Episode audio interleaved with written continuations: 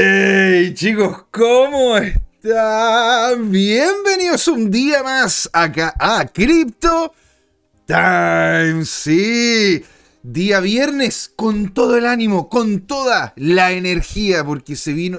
la verdad que estamos viendo una semana emocionante. un canal alcista, después una baja.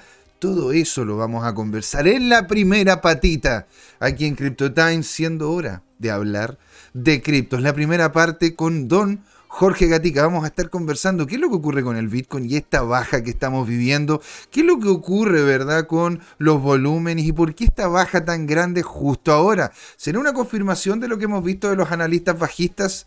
¿Sería simplemente un invierno más frío? O es algo momentáneo que en definitiva después se va a corregir. Eso es lo que vamos a tener en la primera patita. Si y en la segunda vamos a conversar con don Luis Armando González, una de las estrellas rutilantes del canal, y vamos a conversar lo que se trató en este domingo, el domingo pasado, ¿verdad? En Crypto Trading Time. A ver si es que hay una relación, hay una concordancia con lo que comentó, ¿no es cierto?, Don Luis el domingo y lo que estamos viendo ya el resto de la semana, aparte de ver algunos detalles muy importantes e interesantes en otro tipo de, de activos. No solo Bitcoin, no solo Ethereum, Así que quédense con nosotros, le agradecemos a todo el chat. Don Cirolito está con nosotros, ahí está saludando a don Jorge Transbambalina. Don Juan Limón, señor, le mando un gran abrazo y genial escucharlo. Eh, tuve que reiniciar el chat, así que si hay alguien que, de repente me faltó, de repente no estoy viendo, aquí me, voy a, me voy a volver aquí a ver si es que alguien más nos habló para poder saludarlo como corresponde, señor. Sí. Ah, don José Manuel Pérez. Don José Manuel, excelente tenerlo acá. Qué gran, qué gran ¿cómo se llama? Eh, los grandes mineros con problemas por alto costo energético. Eso parece ser uno de los problemas que vamos a conversar. Señores, no le damos más vuelta. Aquí tenemos, ¿no es cierto?, lo que se viene. Así que esto es Crypto Time. Ahí nos vemos.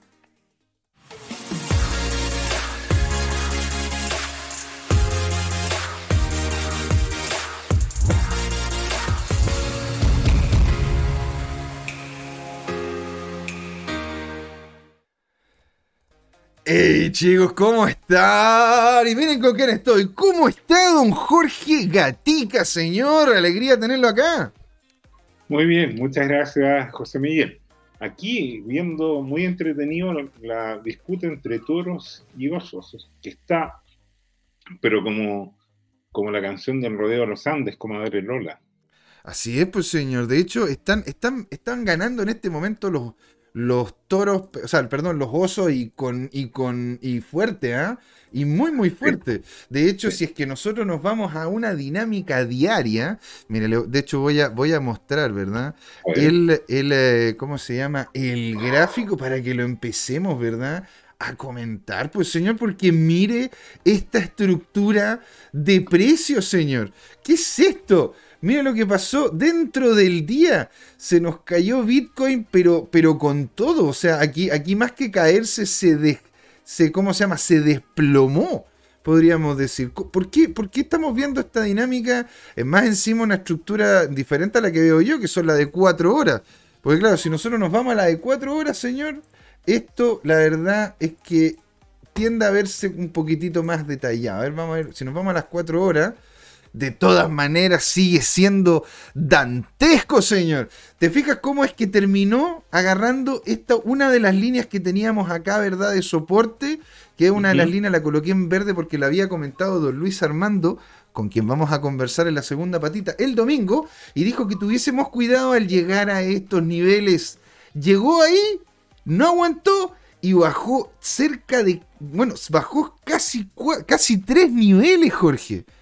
Yo la verdad que estoy impresionado, sobre todo con los volúmenes. El otro día estábamos alegando de que no veíamos volumen, de que no veíamos volumen. Entonces llegó, ¿no es cierto? La, ¿Cómo se llama? El, la, llegamos a este nivel, aparecieron los volúmenes, pero aparecieron bajistas. ¿Qué dice usted, señor? Estos volúmenes bajistas. Son, son, son, más que nada dados por los mineros, como nos comenta don eh, José Manuel, o vienen dados por otras cosas? Em, viene dado, en mi opinión, por lo que dice José Manuel, pero además eh, viene dado por el, problema de la economía mundial. Eh, el asunto de fondo es que Europa está viviendo uh, un anticipo de un invierno literal, un invierno climático, eh, en que los precios de la energía están absolutamente disparados. O sea, lo hemos comentado en que, por ejemplo, tú pagas en tu en, tu domicilio principal, en tu departamento, supongamos que 10, eh, para tener una idea fácil, en cuenta de electricidad. Es como, va a tener una idea.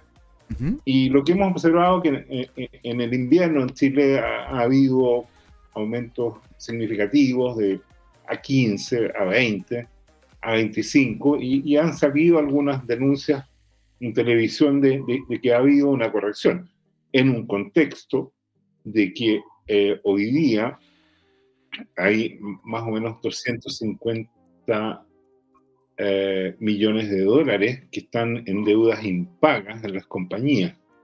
Eh, y, el asunto de fondo es que mm, la, pregunta del millón es por qué no se cortan los consumos con el COVID como que hubo un, un perdonazo del gobierno puntual y se ha ido acumulando unas cuentas y hoy día un domicilio promedio debe entre, no sé, 500 eh, a 600 mil pesos de cuentas acumuladas. Algunos ya tienen millones de pesos y en la práctica son, entre comillas, impagables por un largo plazo.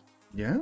Y, y, esto que estamos viendo en Chile, eh, multiplícalo por 10 o más veces en, en, Europa. Fíjate que eh, hubo un señor que tenía un negocio que publicó en Twitter su cuenta el año pasado, la cuenta de julio, me salió algo así como 160 mil euros. 160 mil euros para un negocio. Para un negocio, para un negocio, no sé si es un taller, un restaurante, lo que fuere. Lo bueno, lo, bueno, lo bueno, Jorge. El pasado sí, sí. le salió del orden de 900 mil euros. Dice que hubiera sido mejor negocio para él haber cerrado el negocio, haber seguido de vacaciones y, habría perdido menos dinero. O sea, eh, ahí, tiene, ahí está, ahí está la, madre del cordero. Uno tiene que tomarse vacaciones. Eso, eso es lo que, eso es lo que tenemos nosotros que sacar de esta historia. Bueno, y, el problema de fondo es que ellos eh, están en verano todavía. Pronto van a estar a, a primavera, perdón, a otoño, y pronto van a entrar al invierno y el invierno se ve muy mal aspectado. Piensa que eh, en los índices de energía, por ejemplo, de Alemania, se dispararon desde un índice que estaba entre 20 y 30 y ya va como en 300 a 400, o sea, un factor más allá de 10 a 15 veces lo que tú pagas. Entonces, el problema de eso no es solamente domiciliario, las personas quizás van a pasar mucho frío, pueden abrigarse, tendrán que andar eh, con, suéter o con parca dentro de la casa, sino que deja de ser rentable los negocios a toda escala, desde el pequeño negocio de la esquina que te vende pan hasta, eh, no sé, la gran fábrica de, automóviles. Y, por lo tanto, eh, están en problemas. Alemania tiene un problema macro en este momento por primera vez está con un déficit en balanza comercial y eh, creo que el índice se disparó, el de IPC al productor, eh, tengo que ver el tema, pero se disparó como al 55%. O sea, eh, ese IPC descontrolado, los alemanes no lo sufrían hace muchas décadas. Mm. Entonces, probablemente desde la crisis del petróleo de 1973. Entonces, ese frenazo en Europa, en Alemania, que se traslada inmediatamente a Europa y que se traslada al mundo, avecina un problema gigantesco en la economía macro. Mm. Y estando en la economía macro, naturalmente que las cripto, que están muy eh, indexados hoy día, te diría, al SP500. Eh, entonces, la gran duda es la gran corrección que podría ocurrir. Eh, hemos dicho que el capo de, cripto dijo que íbamos a caer de 24, 25 a 16. Ahí tienes una corrección de un 23% en el contexto de haber sufrido una corrección ya de menos 74% desde la TH. Mm. Y la gran pregunta es cuánto de esto se va a trasladar a las cripto que probablemente eh, podrían desaparecer muchas en gran medida, porque ya una corrección de, similar eh, definitivamente va, a ser inviable a ciertos proyectos. ¿Esto, tú, lo, ves como una burbuja dentro de una burbuja o no? O sea, esa es una buena metáfora porque el, tema, no, o sea, en cripto yo te diría que ya no hay burbujas. Hace rato que reventaron. Lo, lo que queda ahora son las expectativas de, en el tema macro, las burbujitas que quedan por reventar producto de la tremenda emisión que hubo y de las décadas que las economías mundiales han estado dividiendo de deuda. Mm. Ahora, eh, no sé si tú quieres proyectar el Twitter o lo hacemos en mi computador. No, no, dale tú así, así como se llama, vamos, vamos al, ¿cómo se llama? A, la velocidad que tú, que tú estimes conveniente y vamos mostrando, ¿verdad? A dónde va llegando esto, porque la verdad, yo tengo, ¿cómo se llama? Gente, cercanos, amigos que están justamente en Europa y me están diciendo de que la situación allá es bastante dantesca porque, porque más encima, imagínate, yo, yo más que nada tengo parientes en, en España, conozco gente que está justamente viviendo en España, ¿sí? Eh, y, espérate que voy a dejar yo de compartir, ahí para que nos calce de mejor manera, ¿verdad? Ahí, perfecto. Entonces, yo, tengo, yo tengo familiares, amigos en España, y lo que ocurre es que de hecho ahora en España están haciendo lo peor que pueden hacer en el momento de una crisis. Están aumentando los impuestos. Y están aumentándole los impuestos a, ¿saben ¿sabes quién, oye Jorge? A los autónomos. ¿Qué son los autónomos? Es lo que se podría decir acá una, una una EIRL, es como una empresa, eh, una empresa individual de responsabilidad limitada. ¿Sí? Entonces, el autónomo es el que, no sé, eh, puede tener un kiosco en la esquina, como puede tener una pequeña empresita chiquitita, ¿no es cierto?, familiar. Les están subiendo los impuestos de forma brutal. Brutal. ¿Y por qué lo están haciendo? porque en definitiva lo que está ocurriendo es que como, la, como, como el euro, ¿no es cierto?, ha caído de precio, la inflación está arrasando porque, porque, porque lógicamente se imprimió mucho más y se entregaron muchos beneficios sociales, lo que ocurre es que ahora las pensiones no están dando, pues Jorge. Porque hay que tomar encima ah. que también hay que pagar lo que dices tú, que tienes mucha razón, que es el tema del gas, la luz y la electricidad. Y lo que ocurre es que como no están dando las pensiones, les van a subir los, le van a subir los impuestos a los autónomos y a las empresas grandes les van a, van a, les van a hacer una mantención de lo que es el, lo que es como el, eh, el global complementario, que se podríamos decir un símil acá en Chile. El global complementario es cuando juntas todos los gastos, todos los ingresos y ves cuánto, ¿no es cierto?, sería la, lo que tendrías que pagar pero les van a subir otros impuestos que de hecho en España ya han creado dos nuevos para podérselos seguir subiendo a las grandes empresas. Las grandes empresas van a seguir, y si les suben los impuestos a los autónomos, ¿qué van a hacer los autónomos para poder subsanar? Van a subir los precios. ¿Y qué van a terminar haciendo? Van a terminar afectando a la gente que, a la gente que les va a pagar por los servicios. Porque por lo general la gente mayor se acerca a lo que es un almacén o algo de la esquina más allá de ir a un mall o ir a algún lugar grande a, comprar en relación a volumen. Entonces, tanto las empresas grandes como los autónomos van a subir los precios, la electricidad ya está alta y vamos a tener más inflación.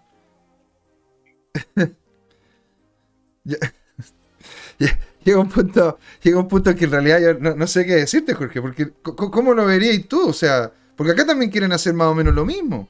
Quieren también subir los impuestos. Comparto tu dolor, eh, José Miguel, y, el sufrimiento por tu familiar.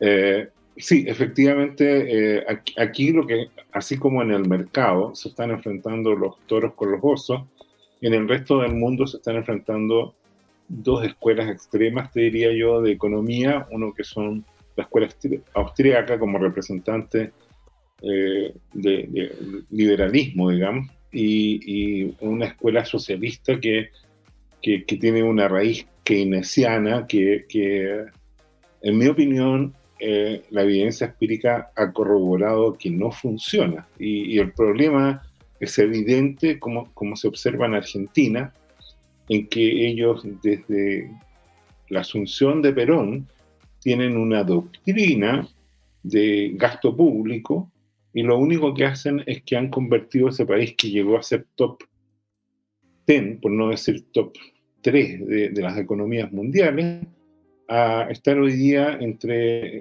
el top 80 y top 90 de las economías, o sea, en la medianía de la tabla donde ya los países más eh, uh, pudientes de África los están superando pero holgadamente.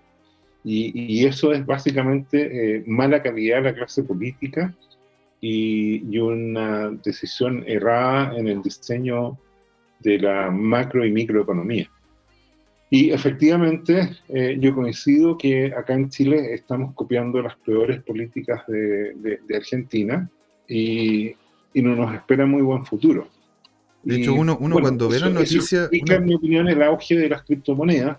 En Argentina eh, tiene uno de los porcentajes de adopción más grandes, uh -huh. eh, junto con Venezuela, que son países que efectivamente eh, ocurren los dos fenómenos por los cuales el Bitcoin nació.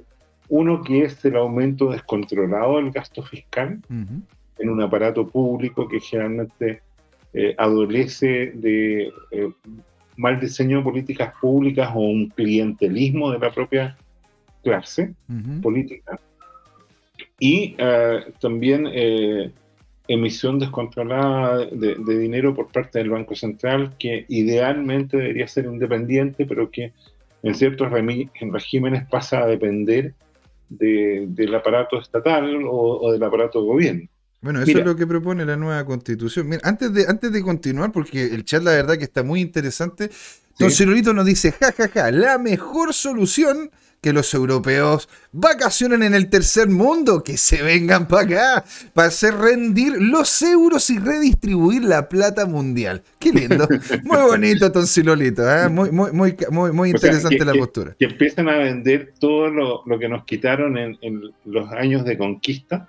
Oh. A, como decía Evo Morales, ¿no es cierto? Los, los 3 trillones de, dólares según él, eh, efectivamente, eh, Portugal y España se llevaron a Europa y, bueno, y, Alemania, Holanda y, otros se llevaron desde África y que empiezan a devolverlos. Bueno, bueno pero bueno. Pero yo, por yo, si, si, nos vamos a eso, entonces, ¿por qué no vamos donde los incas y que le devuelvan, ¿no es cierto?, todo lo que le robaron a otros indígenas acá. Sí, y si nos vamos con los Sioux, ¿cuánto les quitaron a los, a los cararrojos? Entonces, a ver, si, no, si, no, si nos vamos para atrás, entonces todos tenemos deudas con todo. Mira, aquí no. Patricia, Patricia Torres nos dice: Hola, hola a todos. Hola, hola, Patricia. ¿Cómo estás?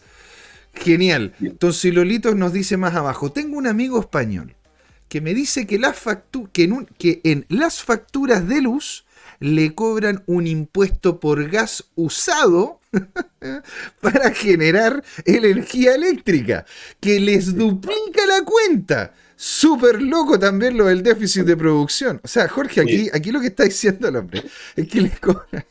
Es que allá en Europa te cobran, es que hay, es un impuesto para que tú... Como que lógica... en Europa, en Argentina también, o sea, los gobiernos tienen una capacidad creativa para, para quitarte dinero con impuestos increíble.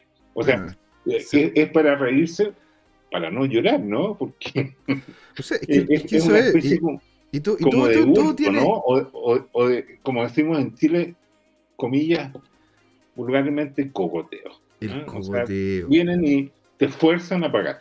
Eh, pero bueno, eh, volvamos a las cripto y el contexto global. El contexto global es que eh, hay un personaje que, que, es bastante neo-keynesiano, que es un premio Nobel de Economía, Paul Krugman, que opina fuera de lo que es su ámbito de especialidad y que, y que tiene una predicción notable. Dijo, en, en 2005 va a ser claro que le, el impacto en la Internet de la economía no va a ser más grande que la máquina de fax. Uh -huh. Desde que escribió eso, en 1998, sí, la acción de eh, Amazon se dobló nueve veces. ¿Qué significa doblar? Que tú, por ejemplo, partes con un billete de mil pesos, un mil, y lo doblas una vez te queda dos mil. Después, ese dos mil, cuatro mil, ocho mil, dieciséis mil, a veintidós mil, sesenta y cuatro mil, ciento veintiocho mil, 256.000, 512.000. Ese es un 2 elevado a 9, ¿eh? 512. nueve veces se dobla, o sea, partes con mil pesos y terminas con 512 mil pesos. 500 veces es 2 elevado a 9. Entonces, ¿eso por qué ocurre? Ocurre porque de repente un negocio o una tecnología alcanza lo que se llama el efecto de red. Aquí en Chile, por ejemplo, nosotros lo vivenciamos cuando en los 90 viene el gobierno de Elwin, privatiza las compañías de telecomunicaciones, Entel para larga distancia, eh, Telefónica en aquel tiempo para la corta distancia, que era eh, entre las ciudades, después se abre el territorio y se abre la competencia para las dos. Antes esa segmentación era típico de, de manejo político estatal, si tú quieres. Pero bueno, se abre y lo que uno ve es que la telefonía celular, cuando al principio había un celular, no tenía ningún sentido porque te llamabas a ti mismo nomás, y no te servía menos que fuera, no sé, esquizofrénico. Pero si tú llamas después, tienes dos, si llamas a tu jefe y tu jefe te llama de vuelta, aparece un fenómeno de dos. Cuando ya son tres, ¿ah? eh, por ejemplo, eh, tú, tu colega y tu jefe se llaman a sí mismos, eh, las conexiones son seis. Y ya con cuatro empieza a aparecer una dinámica que puedes hacer 20 llamadas. Mm, y mm. así, si tú tienes N teléfonos, por ejemplo, un millón de teléfonos, la cantidad de comunicaciones puede ser N por N más 1 partido por 2. O sea, se te dispara como N cuadrado en el largo plazo. Y ahí aparece ese efecto geométrico o exponencial que estaba diciendo yo y que explica todos estos tremendos gananciales. En este contexto, Naturalmente que así como estoy mostrando este gráfico, con todo detalle, y hay unos crecimientos parabólicos en ese esquema, ¿no es cierto? Aquí podemos ver que también hay correcciones importantes.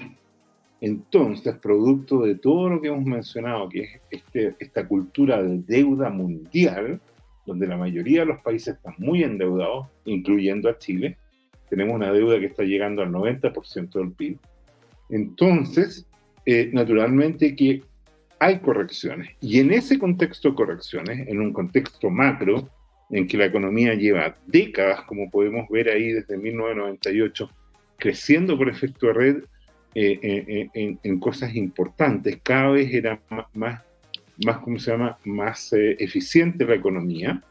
Entonces, lo que vamos a ver ahora, que en el corto plazo tenemos correcciones. Ahora, estas correcciones pueden ser, como podemos ver aquí, muy auspiciosas. Aquí tenemos un analista que destaca que esta caída por ahora está respetando el canal alcista en el corto plazo. ¿ya? ahora, en el corto plazo sobre un canal de varios meses. Entonces, es interesante. Entonces, si se respetara esta diagonal, que yo personalmente, como dices tú, no creo, eh, eh, yo creo que la dinámica eh, podría ser, según dice Capo Cripto, que va a rebotar, va a rebotar a algo más bajo de ese canal y después va a venir el martillazo anunciado que dice él, ¿ya? Mm. Entonces, este es como el contexto. Ahora, yo no soy analista, esto es materia de Luis Armando, que es especialista en este tema.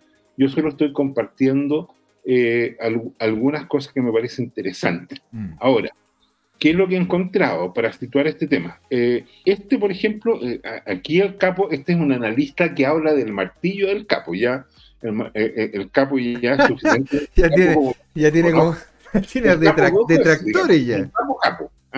Ya. Y, y, aquí lo que se ve en esta dinámica que va a haber una corrección importante. Ah, la gran pregunta es, ¿esto va a caer con impulso debajo de los 15.000?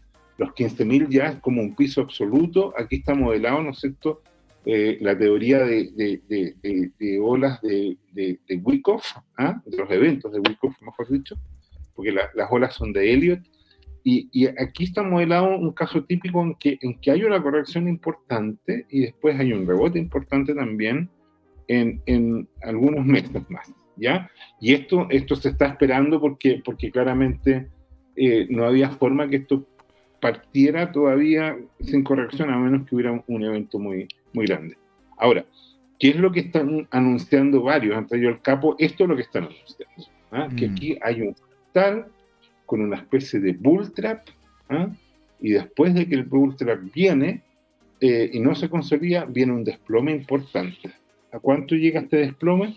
Este personaje lo ve que vendría un desplome bajo los, si uno, si uno proyecta esa proyección bajo los 15.000. ¿ah? Y hay varios que están en esa onda. Como cayó, los, los toros están un poco golpeados, están, yo te diría, medio groggy. ¿ah? están medio, mareados ya, pues. Salen, salen a, a, publicar sus cosas. Aquí, por ahora, dejo pendiente a, a, a mi, a mi dealer de Opium, Opium Connection, porque este Luayón, naturalmente, que está, pero olvídate, on fire. Y, y, hay otras cosas, pero yo quería compartir el que a mí más me gusta, como analista, que es el Matthew Highland.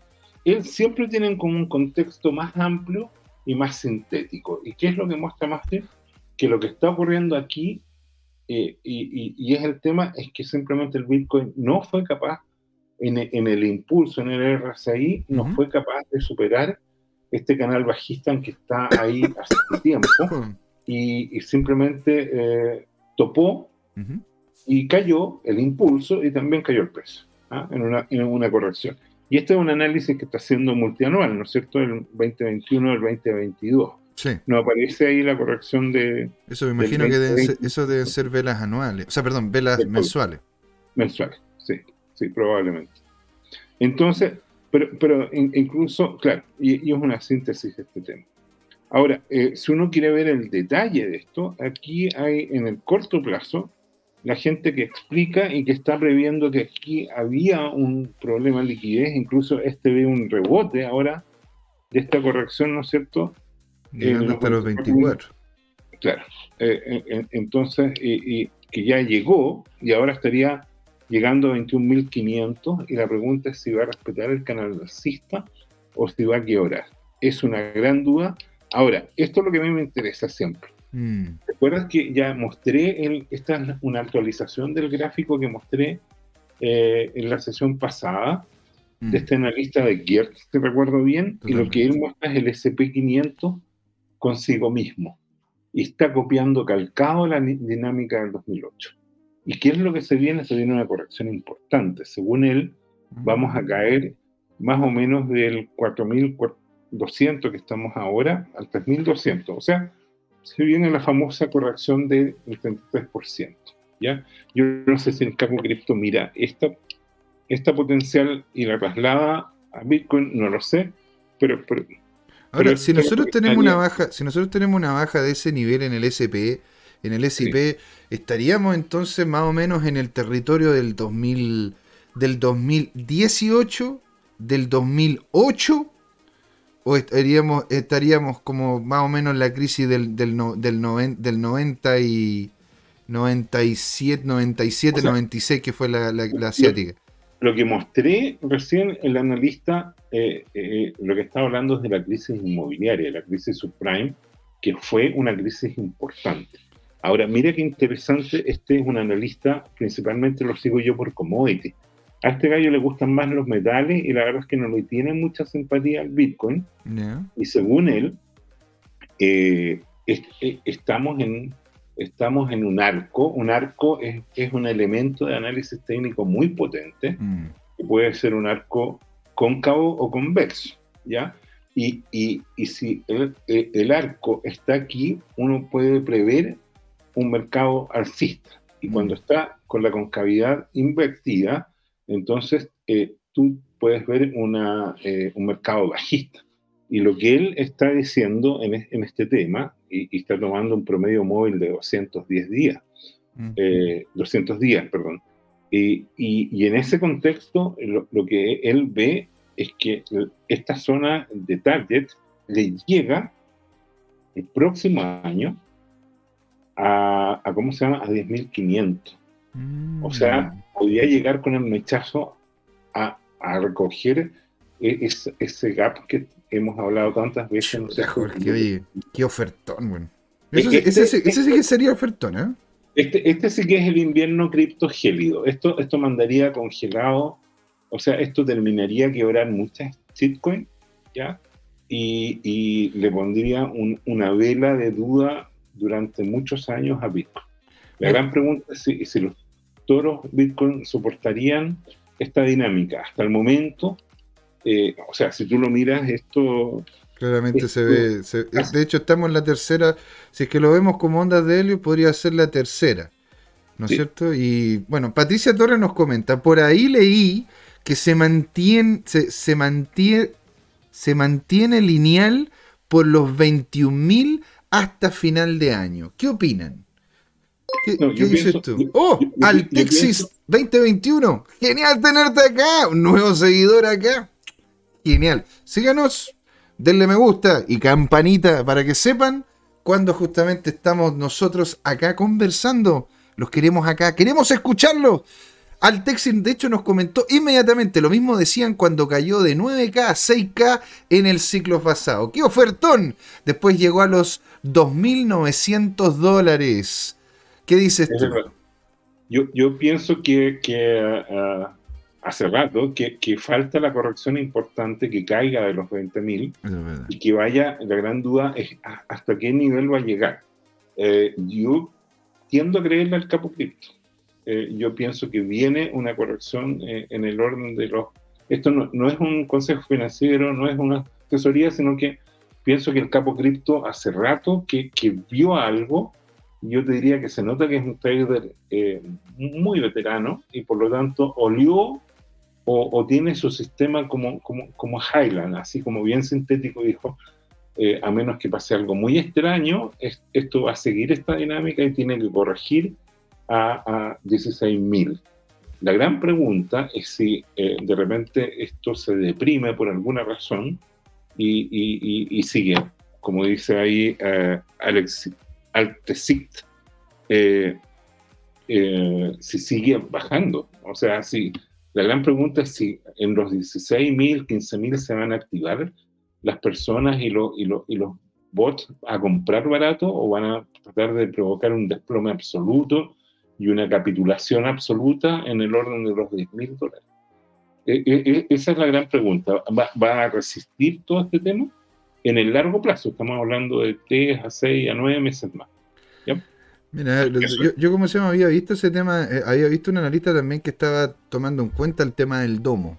Y, de hecho tiene mucho, tiene mucho sentido. Yo sigo, yo sigo la verdad viendo a mediano plazo, y por eso digo en unos meses más, una estructura alcista dentro del Bitcoin, pero en el corto plazo podríamos tener mechazos que, que lleguen a, que lleguen yo creo por poner un ejemplo, a los 15.000, a los 16.000, y si es que se va más abajo, entonces ahí a tener bien, bien apegado, señores, señores y señoritas, el stop loss. ¿Sí? Porque de hecho Altexis nos comenta bien, porque dijo lo mismo decían cuando cayó de 9.000 a 6.000 y llegó a los 2.900. Es decir, aquí nosotros podríamos ver mechazos cercanos a los 12.000, 13.000, 14.000.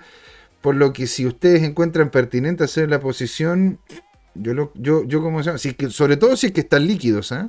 Si es que ya están posicionados en Bitcoin, tranquilidad y holdear.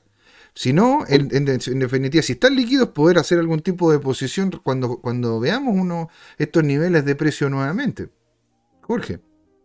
Oye, eh, aquí hay una pregunta para ti. Yo voy a dejar de compartir en cuanto explique brevemente que este es el gráfico que mencionaba. Eh, eh, el, índice de precios al productor en Alemania se disparó, como pueden ver, absolutamente fuera de norma y está varios múltiplos sobre. Fíjate que eh, para, para la crisis subprime esto no afectó en nada, entre comillas, a los alemanes porque había llegado a 8,2 el 31 de julio, en plena crisis subprime. Y ahora está disparado eh, casi cinco veces eh, al 31 de, julio del 2022. Entonces, este índice de inflación eh, fuera de toda norma es lo que nos está golpeando y piensa tú que todavía, insisto, estamos en verano y por lo tanto el consumo de energía, entre comillas, relativamente bajo frente a lo que se espera en invierno. Eh, entonces, están completamente ah, descolocados los alemanes. esto es muy, muy terrible en Alemania porque eh, yo conozco bien esa sociedad y cómo hacen negocios, eh, lo conozco en la teoría, en la práctica, hice un diplomado con, con, ellos y, y, claro, eh, ellos planifican todo, tienen sistemas de calidad, son de lo más exigentes del mundo. Entonces, que les haya pasado esto es, es, terrible. Nosotros creo que lo ilustramos, José Miguel, con un video donde Trump, hace varios años, predijo en las Naciones Unidas que Alemania estaba cometiendo un error estratégico gigante porque iba a depender completamente de la energía de Rusia y, y, lo iban a pagar muy caro. Y te acuerdas tú que la delegación alemana lo miraba con una sonrisa así como bien eh, escéptica. Y, no, no, más que escéptica, Jorge, se rieron de él. Era burlona, sí, burlona. se, rieron, se, rieron, Jorge. Se sonrieron, sí, son, son, diplomáticos, son europeos, ¿no? Jorge, te puedo mostrar el video donde salen. Se, salen no se ríen, se sonríen. Pero bueno, ahora, la, la, cosa, la cosa es, ¿no es cierto?, de que ahora Alemania está, ¿no es cierto?, viviendo el problema de, pero, pero por lo menos ellos pueden decir, es que bueno, ahora somos más verdes. Y deberíamos decir, bueno, ahora son más azules, porque con el frío que están viviendo, ¿no es cierto?, se están volviendo, se están volviendo casi, no sé, pues marcianos de los azules que se están volviendo. Sí. Oye, José, pero esta pregunta de Patricia es para ti. Dime. ¿Quieres colocar el gráfico? Voy a dejar de proyectar para que tú coloques y empieces a contar cuántos meses llevamos en cripto invierno. Le digo inmediatamente, señor. Aquí nosotros lo que vemos en el gráfico, ¿verdad? Este es el gráfico total de capitalización de monedas. De, o sea, perdón, de criptomonedas, ¿sí? Este es como lo que se llama el crypto cap.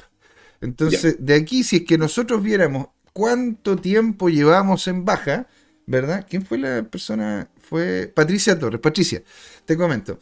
Si viéramos realmente, ¿no es cierto?, de dónde parte lo que ha sido la estructura bajista, tomando en cuenta de que llegamos casi, casi a los 3 trillones de dólares, hemos tenido un invierno cripto de ya cerca de 282 días, en donde ha ido de forma consistente a la baja.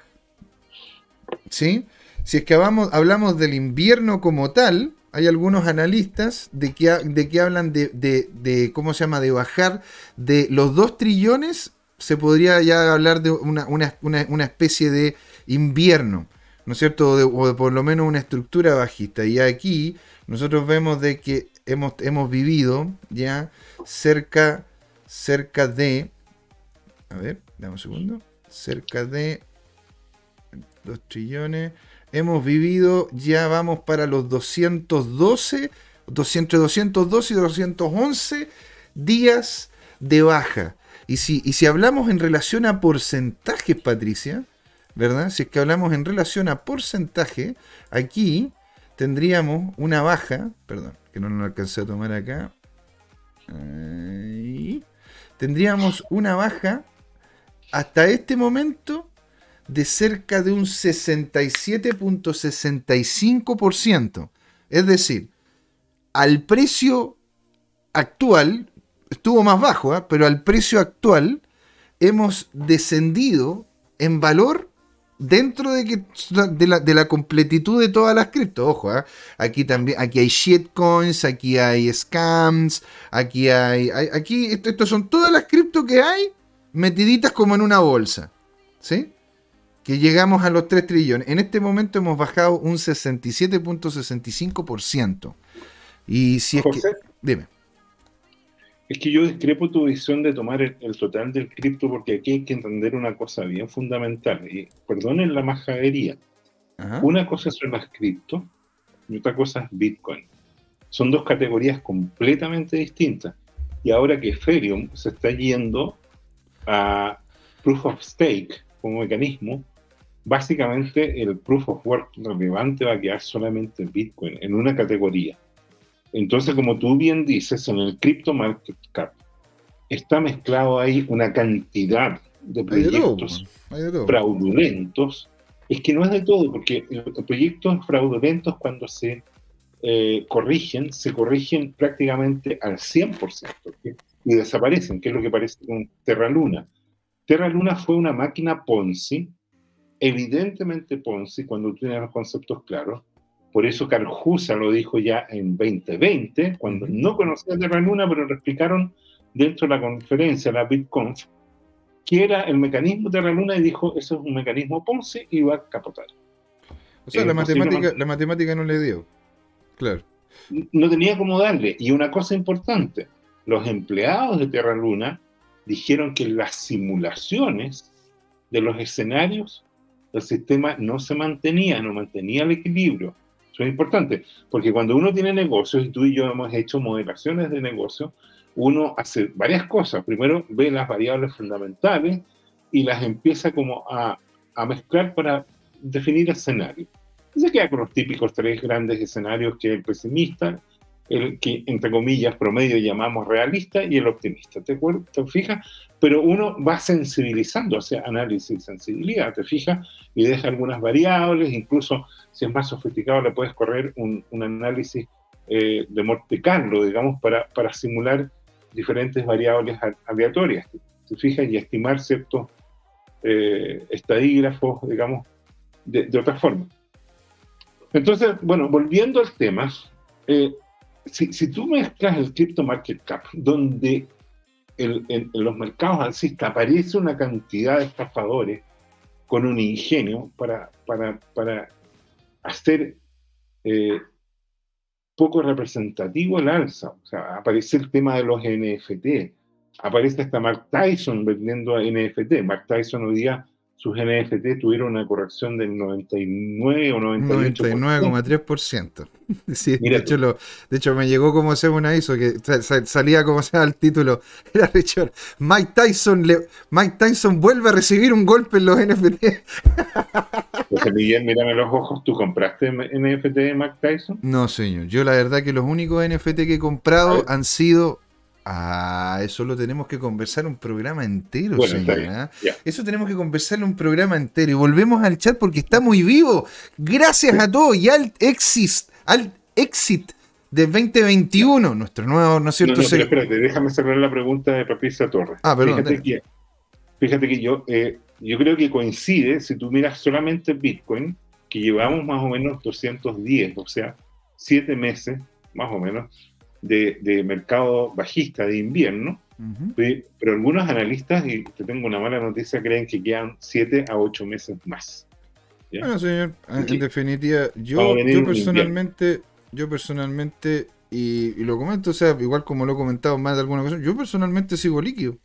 Hasta que no haya confirmación de una, de, de una, de una estructura alcista, la verdad que hay que mejor mantener. Porque de repente, señores, señoras y señores, señoritas, señores y señores, de repente es buena, de, repente la mejor opción, lo mejor que uno puede hacer es nada. A veces la mejor, la mejor, la mejor, la mejor acción es la inacción. Así que si es que ustedes ven que no hay una consolidación del precio, no hay una estructura alcista a la cual ustedes se sientan seguros, bueno, perfectamente ustedes pueden mantenerse líquido o hacer una dinámica que es la que ha comentado Jorge de forma consistente, ir comprando, si es que están si es que quieren hacer esa estructura de inversión, ir comprando de a poco la cripto que estimen ustedes conveniente, ir comprando de a poco la cripto que ustedes estimen conveniente.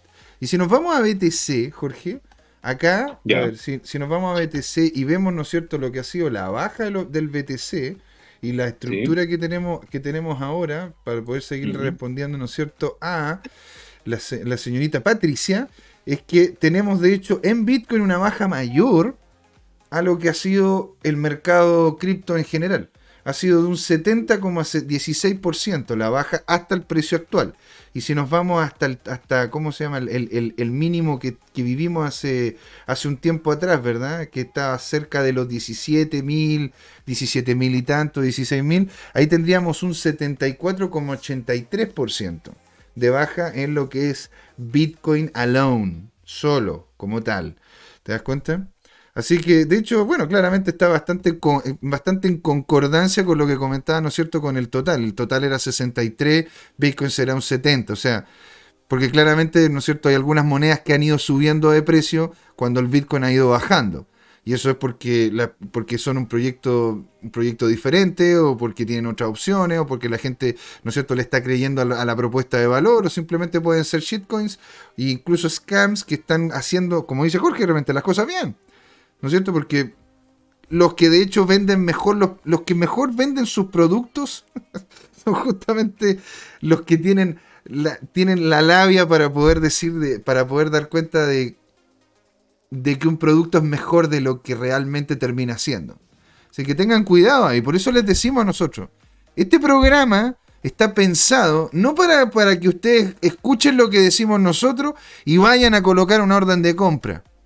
Esto, esto, al igual que Crypto Trading Time y cualquiera de los otros programas que vamos a tener en este canal. La gracia de este canal es primero crear comunidad y que nos conozcamos, vayamos generando conocimiento, nos aglutinemos como, como grupo humano, lo cual es importante porque sin, sin comunidad, sin un grupo humano que esté interesado en el tema, literalmente no tenía industria. Y lo segundo es que vamos a generar esta industria, ¿verdad? Informándonos, haciendo bien las inversiones. Al igual como el tipo que logró nueve veces ganancias. No, ¿cuántas veces fueron las de las de Amazon? Nueve doblajes. Nueve doblajes. Entonces, si usted quiere, si, eh, imagínese la persona que partió con mil dólares cuando, con, ¿cómo se llama? Hace unos años atrás con Amazon. Ahora, ¿todas las empresas son Amazon? No.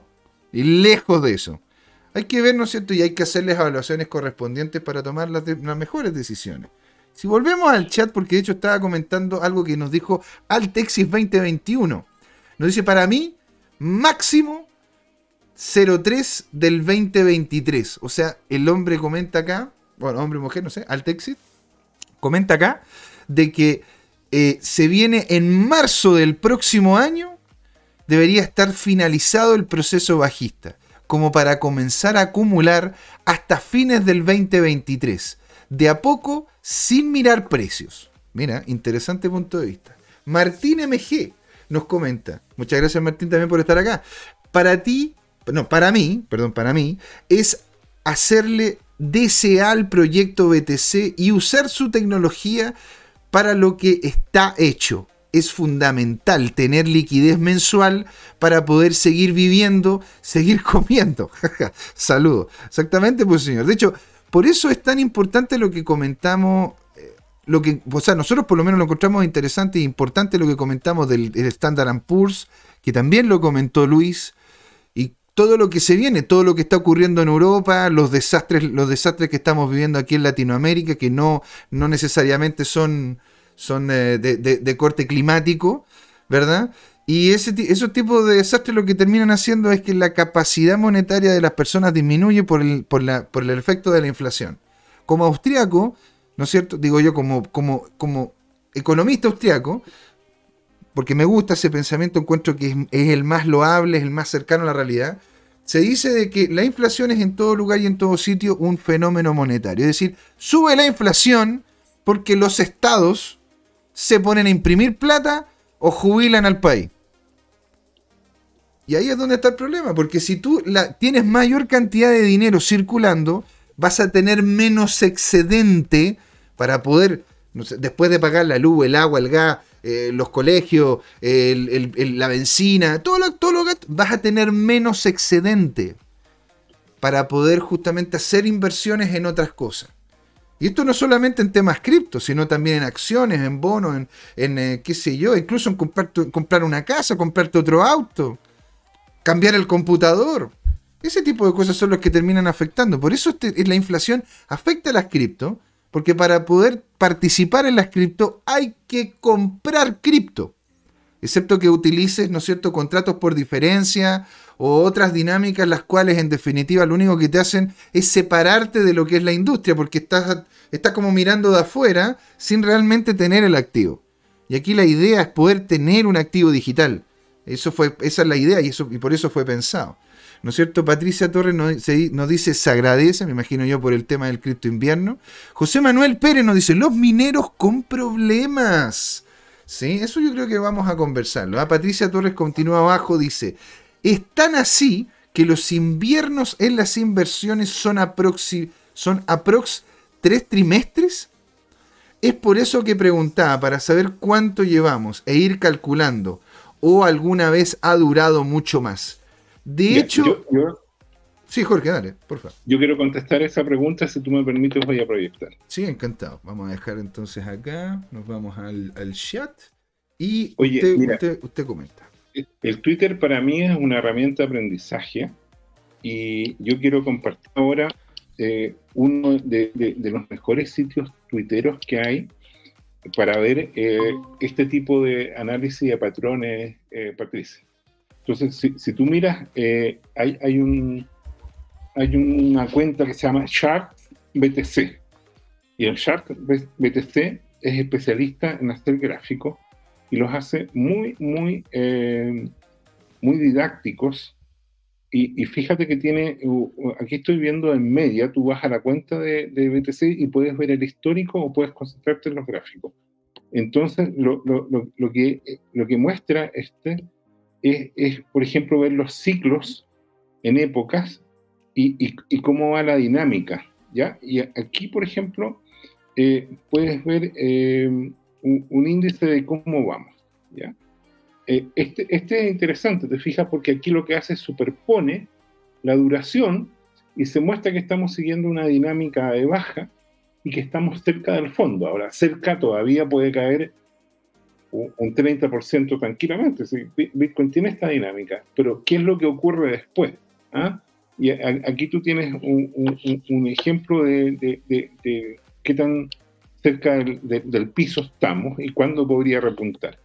Pero, yendo específicamente a ver eh, eh, el tema de, los cuatro años, recién estaba viendo, fíjate, se, me movió un poco con, proyectar, la superposición de, las correcciones. esta aquí, esta podría ser, respecto a, cómo está eh, lejano al próximo pic. ¿ah? Y aquí tú puedes ver que, efectivamente estamos cerca del piso. De hecho, todos los índices de cadena muestran que estamos sobrevendidos en niveles críticos. Entonces, podría caer a la mitad a los 10.000, yo lo veo difícil. Yo veo que hay una inercia, un poder comprador importante y sería absolutamente anómalo. Lo que sí se puede extender, como ves tú, es que esto estuviera todavía eh, unos seis meses a, nueve meses todavía faltante para, para, iniciar una carrera alcista. ¿ya? Aquí, aquí tú tienes, entonces, en distintos colores, los ciclos de halving anteriores, ¿ya? Y, y, cómo, y cómo se, dio esa dinámica. Eh, hay otros gráficos, por eso recomiendo ver la cuenta, en, que, en que la, la, pregunta de cómo vamos, ¿ah? aquí hay superposiciones de épocas y todo lo demás, y yo me quiero quedar con, con eh, este, este gráfico bien sintético, por ejemplo. ¿Qué es lo que pasaba con el, con el Bitcoin? Tuvo un, a, los comienzos un crecimiento muy importante, tuvo una corrección al cuarto año, después tuvo crecimientos menos importantes y después tuvo una corrección, después tiene crecimientos todavía aún menos impresionantes. Eh, ahora, hay que notar que esto es una escala logarítmica, por lo tanto aquí eh, la, escala de proporción no, puede ser gigante porque entonces significaría que está explotando. Y después viene una corrección, que es la que estamos viviendo ahora. Ahora, si uno mira sintéticamente, mira qué interesante el, el, tema, porque, por ejemplo, el precio máximo el 2011 fue 32 dólares. Mm. El precio máximo el 2012 fue 16 dólares. Mm. El precio máximo el 2013 fue 1.100 dólares, 1.163 para ser exacto, Después una corrección de menos 56% y en 2014 el precio máximo estuvo ahí, eh, un poco más abajo, 9.95. En el 2015 el precio alto fue 500. El 2016 fue 9.81. En 2017 fue 19.892. ¿Te acuerdas de ese famoso pic? Yo me acuerdo que eh, eh, cuando iba como en 16.000 publiqué en el Facebook de la ONG, cuidado porque este crecimiento parabólico produce un desplome parabólico después. Bueno. Pero fíjate, mira, ahí, hay una estructura bastante interesante para, poder seguir, ¿no es cierto?, lo que comenta Patricia, que hay tres años, tres años eh, positivos y uno negativo. Sí. ¿Sí? Ahora, tendríamos que ver, ¿no es cierto?, si es que ahora podríamos, podríamos salir de esto, porque claro, anteriormente no teníamos, ¿verdad?, estos niveles de inflación. Tuvimos una crisis pero esa crisis de hecho se manejó sobre todo por Estados Unidos sin tener que hacer emisión monetaria, sino que haciendo reestructuración de, los bancos y la plata que se utilizó para poder salvar a los, a los, bancos se utilizó de las reservas americanas. Que, ojo, que siguen siendo impuestos de los americanos, solo que eran reservas que se tenían para otras cosas y se utilizaron para poder salvar a los bancos. ¿Te das cuenta? Entonces, eh, aquí nosotros no estamos viendo una situación, porque no, no habíamos visto, ¿no es cierto?, una, una, situación inflacionaria como lo que estamos viendo ahora. Tengo entendido, ¿no? Desde, desde el 2011, ¿habíamos vivido una, una, situación inflacionaria como la que estamos viviendo ahora, Jorge? Lo, lo que importa globalmente es lo siguiente. No había interés reserva en Estados Unidos, y disculpa que te corrija, porque Estados Unidos desde el milenio pasado que viene endeudándose.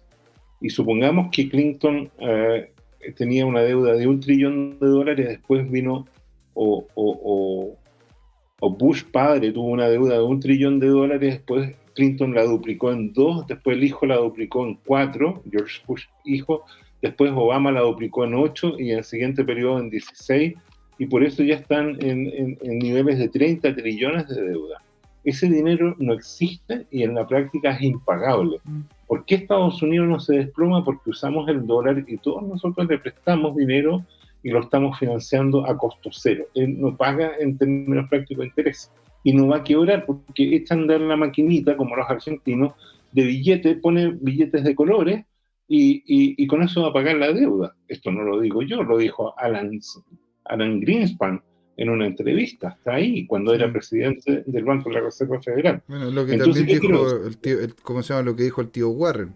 De que en realidad él siempre apuesta al dólar, porque el dólar es como... Porque, porque por, ahora, pero, pero, los BRICS, que son Brasil, eh, Rusia, eh, China, India y, Sudáfrica, y que ahora está teniendo como interesados a entrar a Indonesia y a quién más, eh, a Irán, eh, bueno, eh, son, países que son eh, exportadores netos de commodities. Y los commodities son los que usas tú para fabricar edificios, computadores, autos y todo lo demás. Y, no los puedes reproducir apretando un botón. Ellos quieren lanzar una moneda ahora respaldada en oro y, en petróleo. Mm. Y, probablemente va a ocurrir. Y, ah, y, el que están muy cercanos hoy día geopolíticamente es Arabia Saudita. Si Arabia Saudita entra a los BRICS, lo que va a ocurrir es que el petrodólar desaparece y, ahí los estadounidenses se quedan con unos papelitos o colores que, que, ahí sí que van a pagar eh, todo este tema de deuda, porque hoy día lo que había estado pasando es que los que pagaban la deuda eran todos los inversionistas que se refugiaban en el dólar y en Estados Unidos. Y esto provocó la apreciación de la moneda, el DXY, en todo el mundo. Pero eso está amenazado hoy en día y puede tener una corrección importante. Mm. Mira, Así que, bueno, es lo que quería compartir. Charts BTC es como para, para uno eh, eh, tener un contexto centrado en números, pero con una manera gráfica. Y, y uno se va aclarando y va teniendo eh, entonces una perspectiva a largo plazo. Yo soy maximalista Bitcoin y, no miro menos que un semestre como para ver un, tema de, qué, uno va a hacer con el Bitcoin.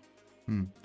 Mira, Chantezán nos comenta, la crisis del 2008 se solucionó exclusivamente con emisión monetaria. Y claro, o sea, yo lo que comento es si es que nosotros, ¿verdad? Habíamos vivido durante lo que ha sido el, porque claro, Bitcoin nació con nació el, el, 2009, ¿no es cierto? Por esta crisis que existió en, en, los bancos. Ahora dice, yo, yo, yo, ¿cómo se llama? Desde que nació el Bitcoin, y esa era la pregunta, por eso mostrábamos, ¿no es cierto?, el gráfico de, los, de, los, de los años, si es que habíamos vivido, desde que nació el Bitcoin, ¿verdad?, en adelante, una inflación en relación a la impresión monetaria como vivimos nosotros. ¿Sí? Ahora, el, y lo que, lo, que, lo que dices tú el 2008, eso fue, dices tú, la crisis asiática, ¿verdad? O dices tú el 2018 fue no, no, no, no, espérate. En 2008 fue la, la crisis subprime. La crisis subprime, esa Fue, esa fue eh, el, el, daño que hubo eh, en el patrimonio de muchos bancos de inversión. Sí, porque, se pusieron a jugar. Tenían paquetes de deuda innominada eh, sobre propiedades de bienes raíces que era absolutamente una burbuja, no tenía ningún sustento y cuando Michael Burry va a mirar qué eran esos paquetes de hipotecas, se da cuenta que esas hipotecas eran impagables porque le habían pasado plata a un propietario de una casa que estaba en, eh, eh, eh, ruinas prácticamente. Y, por lo tanto esos paquetes que en teoría te los vendían a 100 o a 1000 millones de dólares y tú ni siquiera preguntabas qué estaba adentro. ¿Sabes por qué? Porque estaban respaldadas por seguro. ¿Te fijas? Entonces tú como trader compras y después vendías más caro. Exactamente. Eh, y, no te preocupabas del tema, vivías alegremente, ganabas tu comisión, toda esa industria estaba, contaminada porque todo funcionaba en la comisión. El gallo que promovía las hipotecas en el banco era un vendedor de, propiedades que, ganaba por comisión de vivienda hipotecada. es, muy parecido a lo que ocurre, ¿no es cierto?, con el tema chino ahora, porque hay, hay incentivos perversos que terminan generando rentabilidades falsas porque hay, hay, justamente asociados de por medio, tanto el Estado como las entidades, las entidades privadas. Sí, bueno, eh, lo que tú dices yo creo que, podría dar pie a una gran corrección y podría provocar una caída del SP 500 y del Nasdaq y por lo tanto de las cripto en 20, 30, 35, 40 o más por ciento todavía, es porque efectivamente el mercado eh, inmobiliario chino, que son más o menos 50 trillones de dólares, o sea, 50 millones de millones de dólares, hoy día está muy cuestionado y probablemente un porcentaje importante de eso es burbuja que recién ahora se está corrigiendo. Mm. ¿Cuánto se puede corregir? El peor escenario, no sé, porque caiga a la mitad, pero es difícil que eso ocurriera. Pero, pero de repente eh, el gobierno chino, aunque no quiera, va a tener que eh, soportar que eso se corrija un 10, un 20%. Un 10% del mercado chino son 5 trillones de dólares. o sea, es un desplome absoluto. ¿En qué contexto? En el mundo, todo el mercado de bienes raíces del mundo son 300 trillones de dólares. ¿ah? Eso se considera todas las casas, bodegas, edificios, etcétera, infraestructura, ¿no es cierto?, de construcción, eh, eh, son 300 millones de millones de dólares y por lo tanto la economía china inmobiliaria representa un sexto del mundo. Mira, y, ahí es donde está la cosa, hay muchos que dicen, y he escuchado, incluso en chat o qué sé yo, puede ser que sea por, por tontear, pero dicen, bueno, pero que se caiga China, si total así podemos llegar y tener el Bitcoin mejor posicionado, y es como, a ver viejo, ya ok, genial que a ti te guste el Bitcoin, genial que te gusten las cripto, pero aquí, aquí, no vamos, no, vamos a llegar a ningún lado si es que se cae China y Estados Unidos, porque al final de dónde viene la gran mayoría de los servicios o de los productos que terminas comprando. Porque si se cae también China, se va a caer posiblemente los, Asia, Asia, completa. ¿Verdad? eso fue lo que terminó ocurriendo en la crisis asiática. déjame, déjame avanzar en el chat, porque ya de hecho estaríamos, tenemos que dar pie a la segunda parte. ¿ah? Pero bueno, ¿cómo se llama? Altexis nos dice, nos dice, el bot está en este momento off, porque le pregunté si es que, si es que estaba funcionando el bot por, ser de, ¿cómo se llama esto? El de Bulls and Bears bot. ¿Sí? Ya no está dando mucho espacio, aunque hace ya un par de semanas obtuvo un profit de como el 5% y después se apagó. En tiempos alcistas, en tiempos a usar solo el bot. ¿Para qué complicarse? Chantesan dice, cambiaron todas las leyes para poder emitir todo lo que han emitido ahora. Sí, eso es verdad. Cambiaron las legislaciones. Ahora, en, el momento, ¿no es cierto?, del 2008 se utilizaron mucho más reservas y se cambió la legislación para poder a futuro tener, tener mayores opciones de hacer gasto. Y así también, ¿no es cierto?, Trump subió, oh, Trump mantuvo el gasto en algunas cosas, pero la subió en otras. Y ahora el tío Biden, ¿para qué decir? ¿Para qué decir?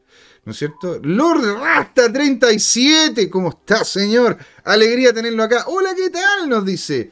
Y Jorge Aitinga le dice, hola, mi Lord. Saludos, mi Lord.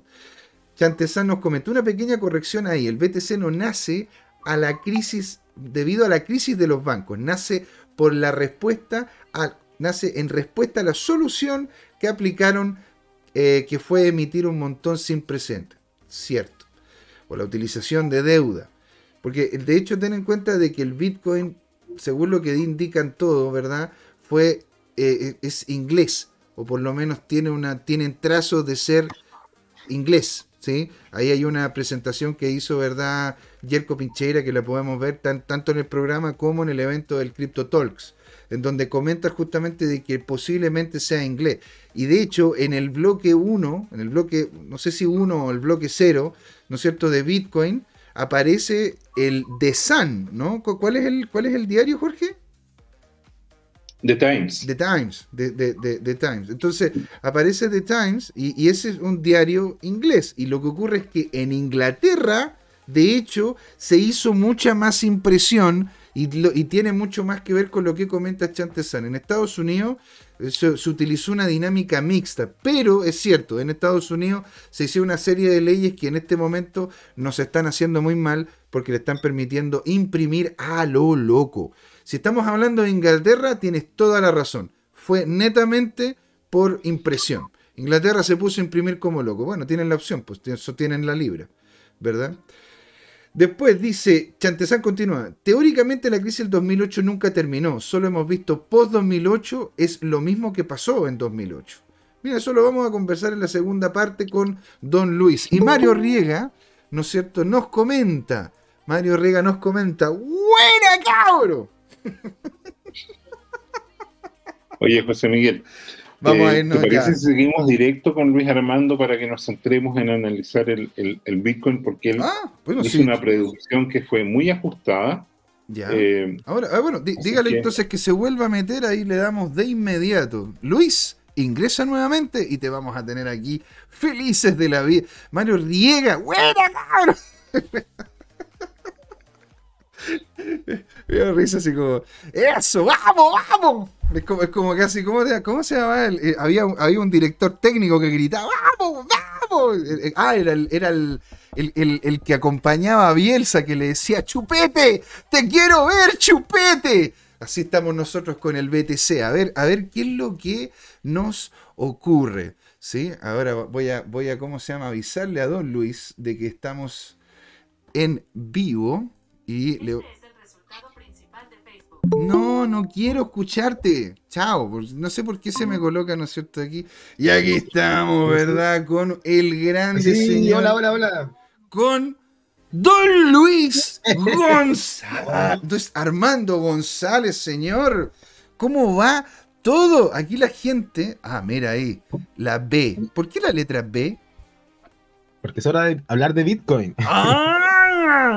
Mira qué bien. Te voy a comprar la T y la C. bueno, la, la gente decía, oye, ¿por qué Luis tiene la letra B? ¿Nos vamos a la B? No, no, no, hombre, no, no. Te- te- Estamos Un como poquito, se- casi, casi. Estuvimos a punto, estamos ahí. Oye, en todo caso, yo quisiera, yo quisiera, ponte tú, si podrías mostrar lo que fue la, la- el, el graf- tu gráfico, ¿no es cierto? Y empezar a comentar lo que se. Déjame presentarlo. Ah, bueno, presente, por favor, claramente. Lu- Luis Armando González es colega nuestro, ingeniero civil, pero de la Pontificia Universidad Católica del Paraíso, es decir, es un hombre de costa ¿ah? o de mar. Y ha sido profesor eh, ayudante eh, del Laboratorio de Estadística y Probabilidades de la Universidad Adolfo Ibáñez. Ha sido profesor en, en- en varios otros ramos en las universidades de Valparaíso. Él, además, eh, dona su tiempo porque es secretario eh, de la ONG Bitcoin Chile, más conocida como Asociación Chilena de Criptotecnología, o al revés en realidad. Nadie sabe que no sabe. Nos llamamos HCRIP, todos nos conocen como la chapa ONG Bitcoin Chile. Muy bien, bienvenido, señor. Alegría, alegría. Ahí arriba de la pelota, como dice Mario Riega. ¡Buena, cabrón! Un saludo ahí, un abrazo a Mario también, un gran seguidor que todos los domingos nos está haciendo preguntas y comentarios sobre qué va a pasar con el precio de Bitcoin, que es lo que nosotros analizamos al cierre semanal en Crypto Trading Time. Exactamente, señor. Este domingo ¿Ya? eh, hicimos un análisis un poquito distinto que fue algo bajista.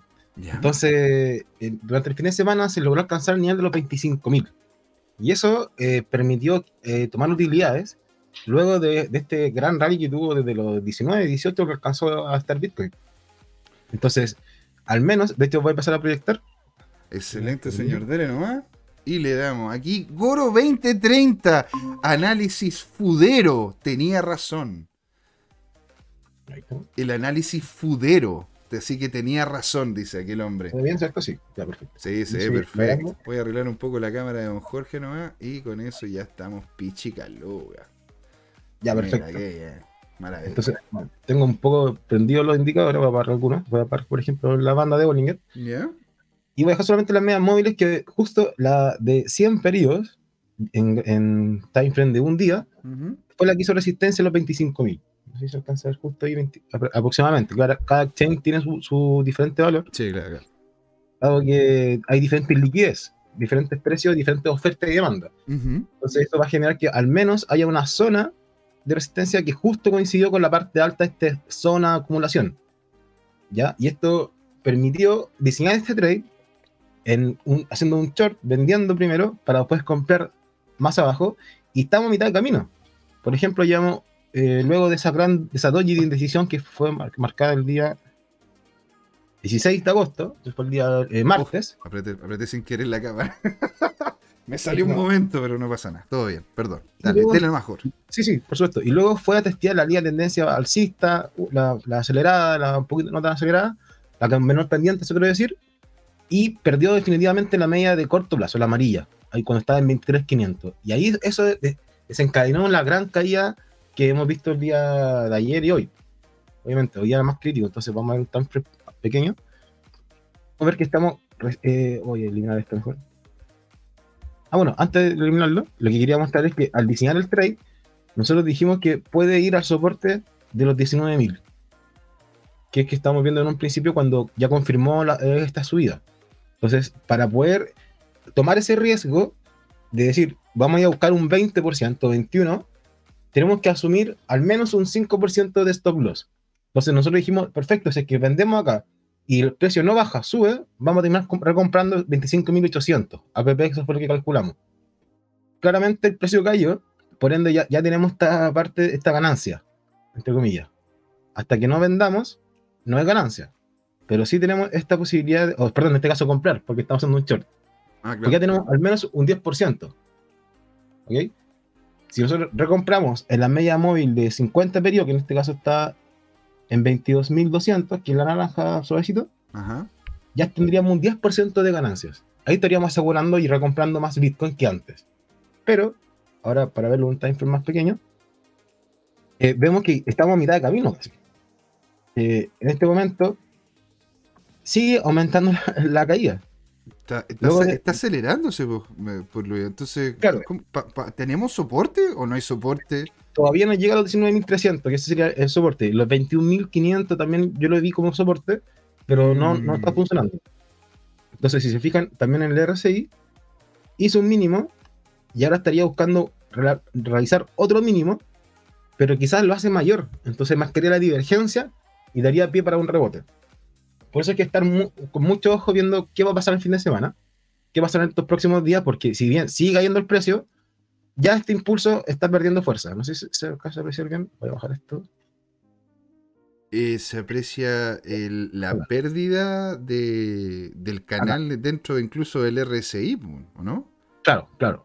De hecho, claro, lo que tenemos que fijarnos es que acá la caída, el mínimo, lo marcó el RSI cuando estábamos en 21.300, 400. Y ahora que está en 20.900, el RSI no ha hecho nuevo mínimo. Se mantiene en 19 y antes llegó en 4 incluso. Llegó Entonces- a 4. O sea, es que esa Claro. cuestión ya no puede estar más. Día. Ahora, Entonces- pero, pero ponte tú, si es que tenéis como se llama un producto que está constante, que está en, en estructura sobrevendido, Luis.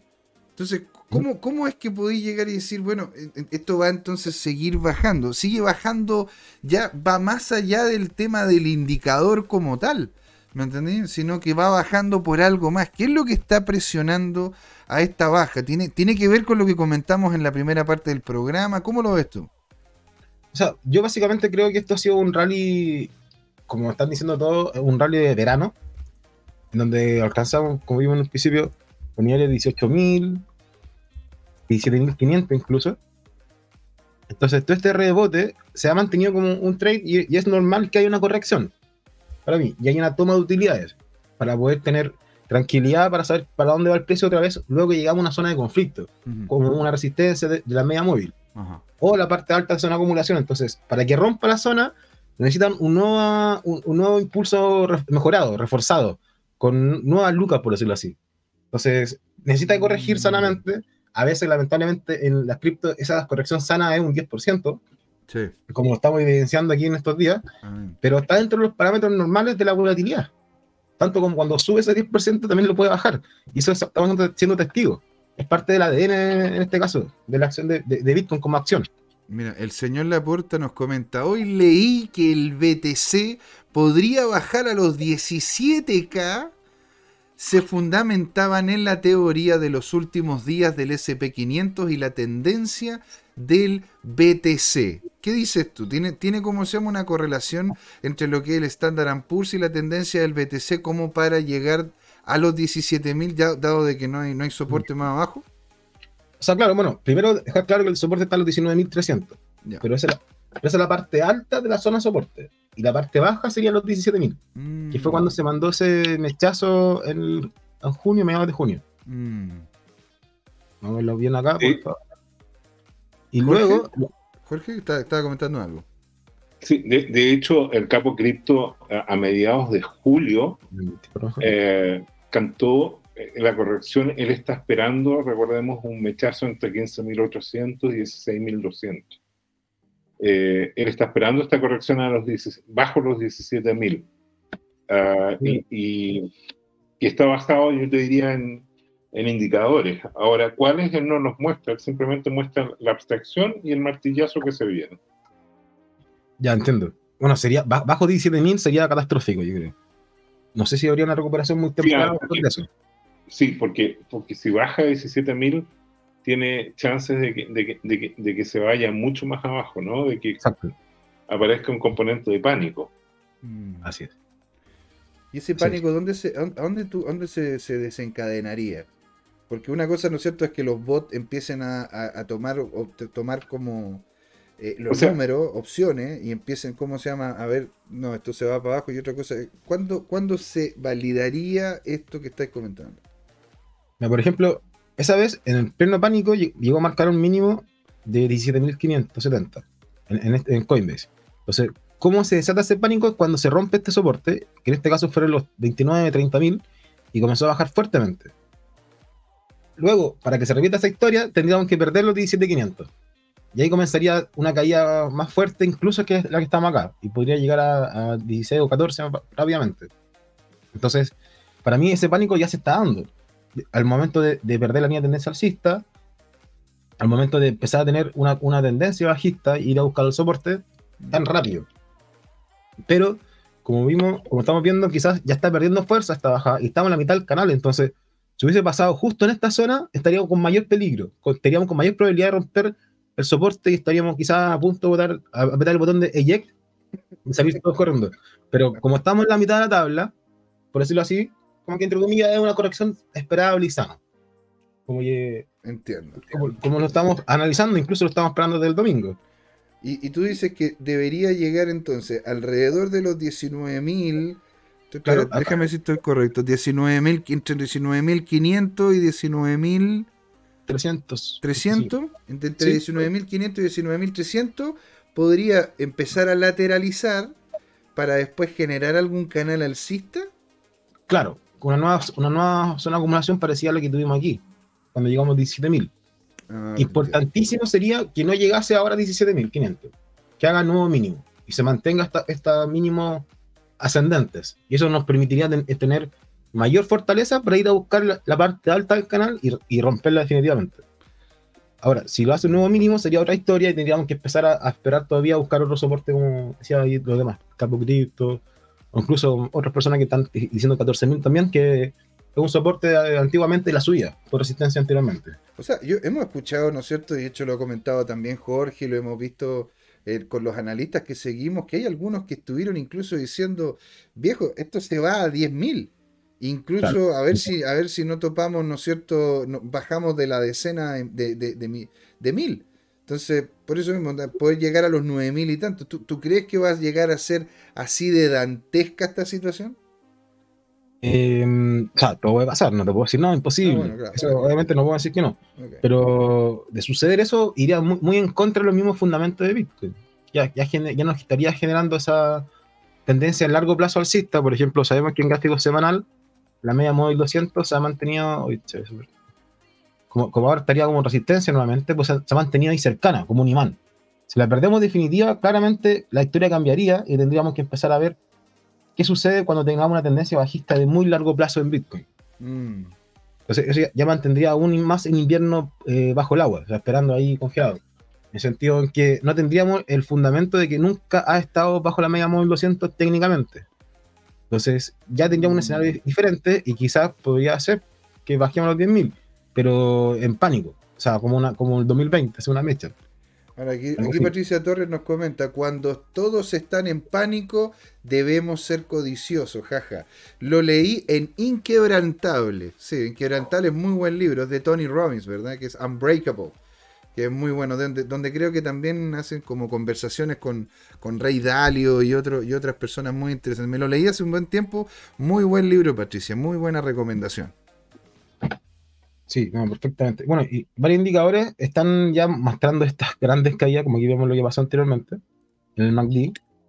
Y lo importante también es que no lleguen a estos niveles, que se mantenga esa divergencia como teníamos marcada esta línea alcista. Tiene espacio incluso todavía para respetarla. Pero mientras mantenga un máximo, un mínimo mayor, para mí sería todo bien, todo en orden. En ese sentido, no, no habría mayor, mayor angustia y problema. Si vemos ahora el ADX, eh, estamos recién comenzando, esta, está un gráfico 4 horas, comenzando esta tendencia bajista, se cruzaron eh, de, de forma bajista los indicadores, los direccionales, y agarrando tendencia. Sobre 25 el, el- la línea morada está con tendencia, en este caso sigue bajista. Una vez que haya un quiebre, podemos comenzar a ver esa debilidad de la tendencia y, y ver mayores subidas. Acá Goro 2030 nos dice, Luchito, dos puntos. ¿Sí? Como que una carta. Señor Don Luis, dos puntos. Presente. Si tuviera, si tuviera que hacer una cosa ahora, solo una, y esperar hasta el domingo, usted, señor, ¿se va largo o se va corto? Muy buena pregunta. Oye, qué buena pregunta. Goro 2030, te ganaste un poroto. Es muy buena pregunta. Muy buena Bueno, pregunta. claramente yo estaría esperando el rebote, estaría simplemente buscando esa divergencia en alguna RSI, algún indicador que me marque la antelación a la, a la subida y me iría al long, probablemente, porque para mí ya la, la caída ya fue. Mm. Entonces, estoy esperando que llegue un 20%, vamos en la mitad, si, ojalá se dé ese 20, pero si, si llega hasta 15, vamos a tener que apretar el botón del long y, y, o sea, de, de- de recompra y cerrar el short, más que nada. Que sería la mejor opción. Mira, aquí de hecho responde, dice, bueno, lo voy a colocar porque tiene mucho que ver, ¿no es cierto?, con el acento. Dice, se no vale decir estaría esperando. Now. Short o long, now. No. Quiero No, long, mi cuarto long, de libra ahora, ahora quiero mi cuarto de libra. Claro, el problema, el problema es cuándo. Si estamos claros que la bajada ya está y que habría que buscar ese rebote, pero es cuándo. Entonces, Oye, un- dígame. Luis Armando, y dime una cosa, ¿cómo ves el volumen? ¿Cómo, cómo podrías dimensionar y objetivizar esa volumetría? Está acompañando la, la caída. Comenzó a, a tener mayor volumen, podemos dibujar como una tendencia alcista, o sea, por lo menos una. Se nota una, una mayor cantidad de volumen transado. Y eso indica una, una, una convergencia con el volumen, con el precio, al caer. Se- una vez que se disminuye el volumen, el precio debería dejar de caer. Mm. ¿Cómo fue, perdón? Una vez que, deberí- que comienza a disminuir el volumen De, de transacciones, el precio también debería dejar de caer, al menos mantenerse eh, más estable. Ya. En ese sentido. Pero di- dime una cosa, ¿tú, tú, tú ves, ¿tú ves en esta acción de precio, en lo que vamos, potencial de, de- de- romper el soporte de los 19.000? Eh, ¿Qué no, probabilidad le, le asignaría? Claro. mira, por ejemplo, en el gráfico de 24 minutos que me gusta verlo como intradía, eh, ya. ya vimos que en ese sentido el RSI hizo un mínimo de los, en los 4 APP. Y eso indica que la fuerza mínima que tuvo la bajada, o máxima la bajada, por decirlo así, eh, ya fue. Ya tuvo un pic. Entonces, Oye, qué interesante. Qué Entonces, interesante. Ahora, si es que no se genera un nuevo pick o un nuevo mínimo, o sea, un bottom, mejor dicho, no tendríamos un impulso renovado bajista. Estaríamos simplemente generando como la última capitulación y sería como el estirar elástico, pero como dije, estamos en la mitad de la tabla, estamos en la mi- mitad del canal o de la zona de acumulación, entonces no correríamos peligro de perder el soporte.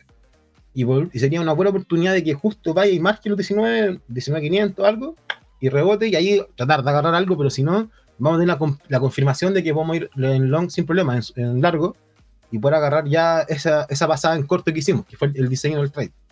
Ya, pero en, en síntesis, tú, tú, tú dices que entonces el piso ya fue, ya, ya fue la capitulación, no queda otra. O sea, en términos de fuerza de la bajada, por eso muestro el RSI. Mm. Ya, ¿Ya? Puede que siga cayendo el precio, como lo estamos viviendo ahora. ya. Pero el tema es que el precio cae, pero ya no cae tanto el RSI. Entonces, por ahora yo creo que Entiendo. estaríamos en el- justo ya cerrando en el mínimo. O sea, estamos, estamos fuera de la banda del RSI, pues, o sea, este- este está bastante. so- Sí, pues, de los estuvo- 30, sí, sí. Estuvo Si bastante se mete de nuevo-. Claro, si supera los 30 puntos es señal de compra. Listo, y, se, y se cerró el short. Y se cerró el shot. Ahí, Ya. ¿cómo se llama? Bueno, no sé si Goro 2030 sigue ahí con nosotros. Parece que tenía, tenía que hacer descanso. Porque dijo, ya longaniza entonces al 20 20 20.900. Nos vemos el programa del domingo. Chao, chao. Listo, perfecto, sí. Sí, Pero- está bien. Hay un trade sencillo y simple es más fácil que sobreanalizar o hacer over sobre trading. Mm, Sobre, sobre, mira qué interesante. ¿eh? Ahora, ahora, ¿cómo? Porque tú estuviste también en el programa el domingo viendo el Standard Poor's. Y nosotros Claro. lo vimos, ¿no es cierto?, en la primera parte del programa. Sí, está bien. Y, y estábamos viendo de que posiblemente, sobre todo con, con un gráfico muy bueno que colocó Jorge, en donde teníamos, ¿verdad?, lo que era la proyección del Standard Poor's y que se venía posiblemente una baja. Y si el Standard Poor's baja, lo que hemos visto en relación al Bitcoin es que el Bitcoin tiende a bajar también. Entonces, si, ¿cómo es que ves tú el Standard Poor's y en comparación a lo que es el BTC? Goro 2030 nos dice, ya en 21.000 ganamos 100 con Luchito. Mira Muy qué bien, muy bien, bien, muy bien. Muy bien, dejar la orden puesta aquí en vivo para que vayamos ganando todos juntos. Hagámoslo, un día, un- así, hagamos un día así una, una, una colocación grupal. Podríamos utilizar los mismos Dodge ahí que, que, que tu- que tuvimos de, de, de regalo y de repente esos Dodge que sean el fondo, punto- el fondo inicial de lo que va a ser el fondo CryptoTime. Muy bien, excelente. Jun, Mira. Jun Luis Jerez Hidalgo, Luchito, el mejor. Y dice, Yera. ¿Qué es Yera? Y era. Ah, y era. Ah, Yera. ¿Y por qué Yera? Gracias, gracias por el apoyo. Mira, Sí. para responder la pregunta del Standard Poor's, eh, fíjate que esta capitulación que tuvo también en, en la caída anterior fue el 16 y 17 de junio, como un día antes de, de Bitcoin. O sea, están relacionadísimos. Y también tuvo todo este rally y siendo con, con mínimos mayores. Y llegó directo de la zona 4300. Tuvo ahí una pequeña pelea a los 4200. Pero también estaría o sea, cambiando de tendencia y estaría justo testeando la media móvil 200 en este frame. Mm. Entonces estaría también dándose vuelta justo como Bitcoin. La diferencia creo yo que, que Bitcoin aquí se adelantó. En el mercado cripto se generó mayor, mayor pánico y todos vendieron rápidamente en la noche del día jueves. Entonces eso generó que hoy día nos despertamos en este, en este escenario. Mm. Pero- bueno, Esa es la ventaja de Bitcoin, que, que opera 24/7. Entonces, eh, es es un predictor, porque hoy día está altamente correlacionado del SP500 y del Nasdaq. Mm. Exactamente. De hecho el Nasdaq fue el que más cayó hoy día de un 2%. Así, en, en- hoy día, en- justo en esta jornada. Entonces, claramente la correlación existe. Y, y se van influenciando unos con otros. De- déjame hacer un, un paréntesis y recomendar que vean arroba tu CryptoTime. Hay un hilo re interesante de una persona que eh, analiza la industria de los bienes raíces. Y, y él comenta por razones objetivas y una serie de cifras que indican por qué las personas ya eh, no, no, no están considerando un bien raíz como, como una reserva de valor. Y, y tiene que ver con que eh, está tan cara la propiedad en el mundo y ha sido porque hay muchos inversionistas, como se imprimió tanto dinero, mucho inversionista compró para, para arrendar. Entonces los arrendatarios Mm. eh, son los que están soportando este tema. Ah, hay una corriente anárquica hoy día que dice que el Foro Económico Mundial eh, lo que está propiciando es serás dueño de nada y serás feliz. No, no, eso no, espera, es que eso no es, no es como se llama una cuestión hecha así como diciéndolo tras bambalinas por pasillo. Hay un video, hay un video en donde justamente están diciendo eso. Es un video, está, está puesto ahí, en la página oficial. Tú no tendrás nada y serás feliz. ¡Qué maravilla! No habrá concepto de propiedad porque todo será de todos. ¡Qué maravilla! No te va a faltar absolutamente nada porque todos vamos a trabajar y todos vamos a ser felices haciendo felices a otros. ¡Maravillosa! Pura nada, caca. Todo, al final, al final, si tú no eres propietario de lo tuyo, alguien te lo va a venir a quitar. ¿No es cierto? Y es así, y es así desde tiempos inmemoriales. Nosotros lo vivimos como civilización occidental desde tiempos inmemoriales. Pero lo que ocurre es que claramente tenemos una memoria cortoplacista muy mala. Ernesto Benavides dice, Ernesto Benavides nos dice, me gusta el programa. Excelente, señor. Muy bienvenido. Alegría tenerlo acá. Y un poquito más Sí. abajo dice, Er- dice Ernesto, lo mejor el Luchito. Un abrazo de Playa Ancha.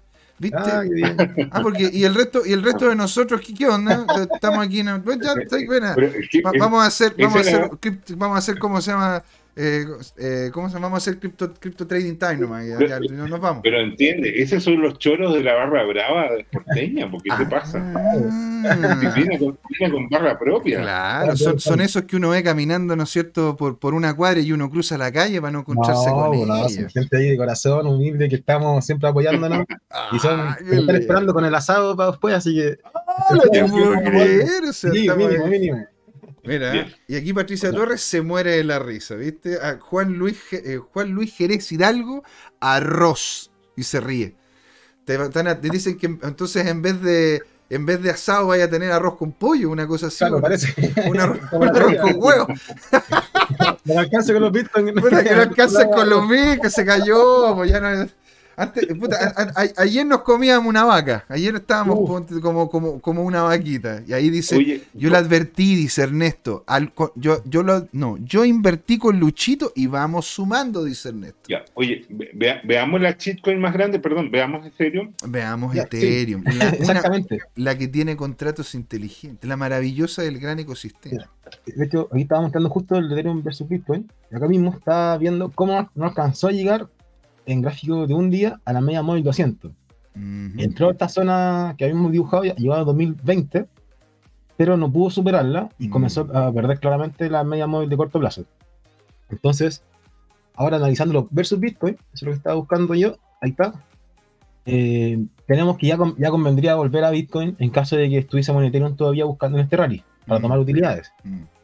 Porque estábamos en esta zona de resistencia que ni siquiera alcanzó a tocar, no alcanzó a testear. O sea, tú decís, ahora los que te- los que tienen, los que tenemos Ethereum, saldría mejor pasarse a Bitcoin y así, Exacto. ¿verdad? Ir moviendo las luquitas. Mario, Entonces, Mario Riega nos dice, eso, donde es el asado post programa. Yo pongo el departamento, dice Mario Riega, con terraza y parrilla. Oye, se está armando el cripto hueveo, pero con todo. La quinta aquí, ¿eh? región on fire. La quinta región. Parece que estamos mal ubicados. Deberíamos estar en la quinta región haciendo este programa. Pero, pero, Mario, ¿en qué región vive? Es de Viña. Es de- es- dice acá, parece que es de Viña, ¿sí? No sé, lo le- Oye. leí a alguien que estaba hablando de eso. No estoy en Viña, Miguel. dice. Nos va, José no- Miguel, pide permiso a mi señora para que, para que podamos irnos un fin de semana a la costa. ¿Pero por qué siempre me pedís no que yo te pida? Yo, yo- no, le, no le puedo andar yo pidiendo permiso a tu señora todo el rato, pues, pídele tú Entonces, no- de una buena vez. Nunca voy a poder conocer eh, a, a los porteños. No, pero mira, te, te vamos a llevar, te vamos a llevar, ¿cómo se llama? Disfrazado. Te vamos a O colocar sea, un podría ir todo bigote. el día, podría salir como a las 6 de la mañana y, y, y devolverme como a las 6 de la tarde cuando la cosa se está prendiendo. Pero es que, Claro. pero es que- es- bueno, ya, yo voy a hablar con, yo voy a hablar con la constitución. Le voy a decir que vayamos, ¿no es cierto?, al asado ahí de Mario Arregá, porque la verdad, ya que nos está invitando, Sí, ¿O por no? supuesto. sí. Ahora, Exacto. Patricia Torres nos comenta, todos genios, saludos, está muy interesante. Y yo estoy acá también en Valpo. Hoy tenemos harta gente que, nos- que, que sigue aquí en Valpo. ¿eh? Jun Luis Jerez dice, excelente equipo CryptoTime. Muchas gracias, señor. Le damos con todo. Mariano Silva, la del Foro Económico Mundial no es nueva, está escrito en la Biblia. De los pobres será el reino de Dios. Yo estoy en Viña, nos dice, nos juntamos acá, sale sábado sí o sí. Está bien, mira, oye, lo del foro, lo del foro interna- el foro mundial, claramente no, no, pero sí, de hecho, ya están comentando incluso el tema del gran reset, lo dijo también BlackRock, está metido el Banco Mundial. O sea, a ver, Mm. aquí lo que ocurre es que están dándose cuenta que el sistema monetario que crearon en relación a nada, porque el dinero tiene valor valor nada, ex- excepto, excepto, ¿no es cierto?, las capacidades militares del país, las capacidades productivas del país, y en una de esas podríamos decir la influencia que tiene el país. Eso es lo que, eso es lo que vale la moneda. Y aún así, ¿no es cierto? Hay muchos hay, países como China, el cual son la segunda potencia mundial, y aún no, y- y nadie, y muy poca gente ocupa, ¿no es cierto?, el yuan.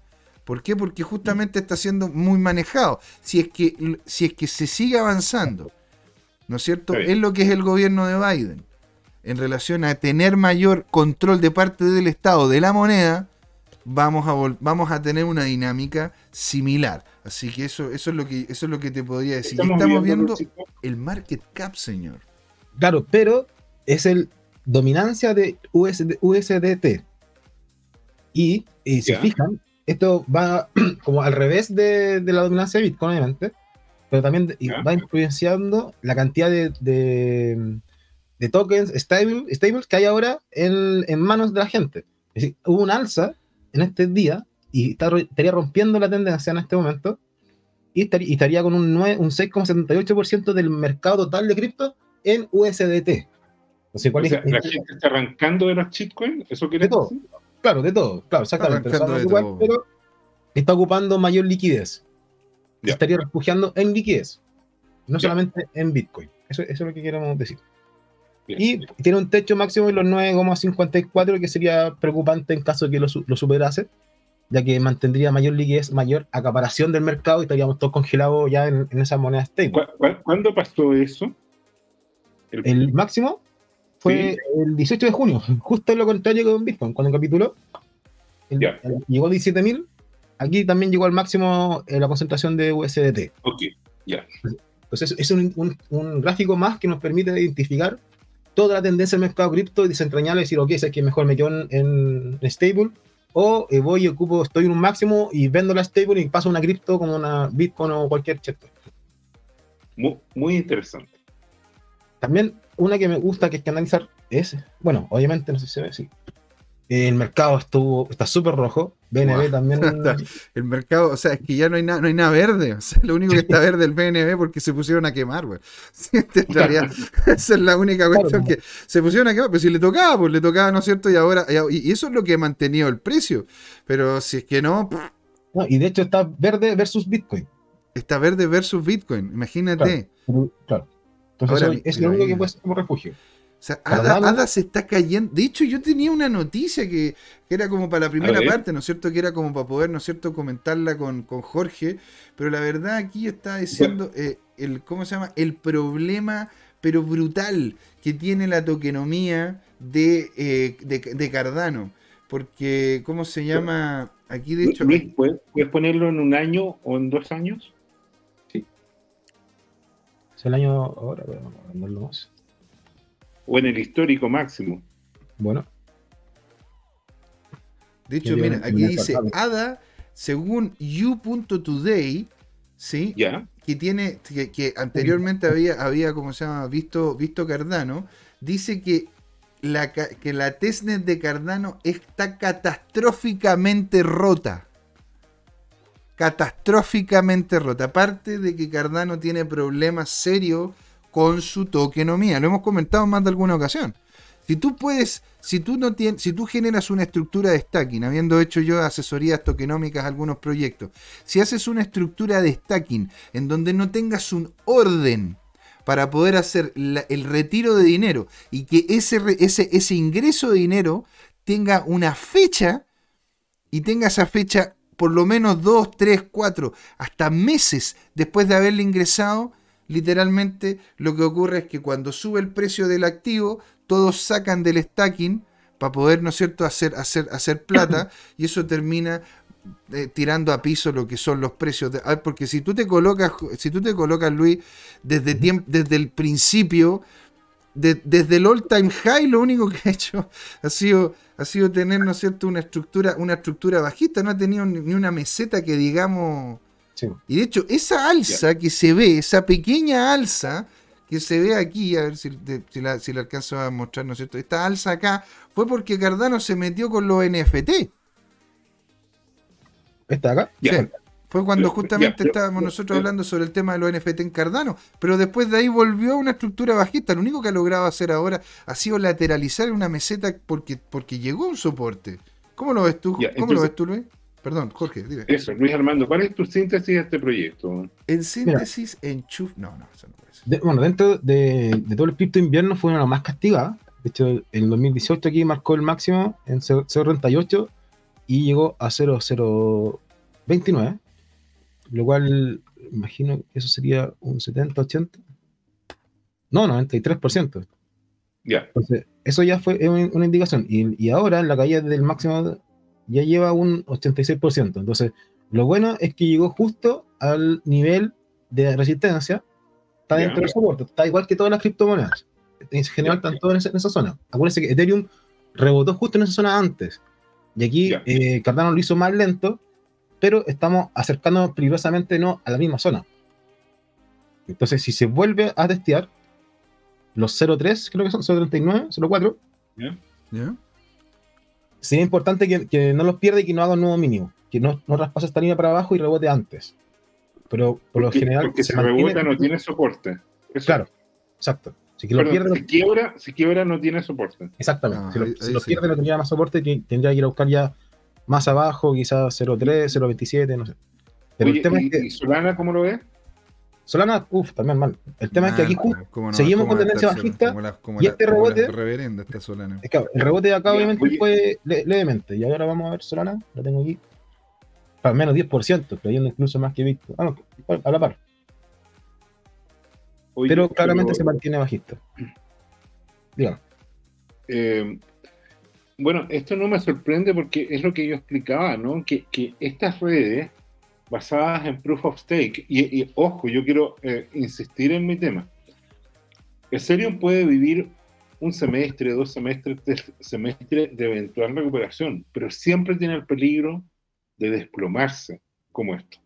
Porque es software, es software que no tiene una simplicidad de diseño y al ser complejo tiene múltiples puntos de falla Eh, y, y puede entrar en dinámicas eh, como esta, en, en- en que simplemente la arquitectura no cumple con, con- con, eh, lo, lo diseñado, lo esbozado, eh, y, y entra en dinámicas a- además agravadas con, con la toponomía, digamos, porque, Ah.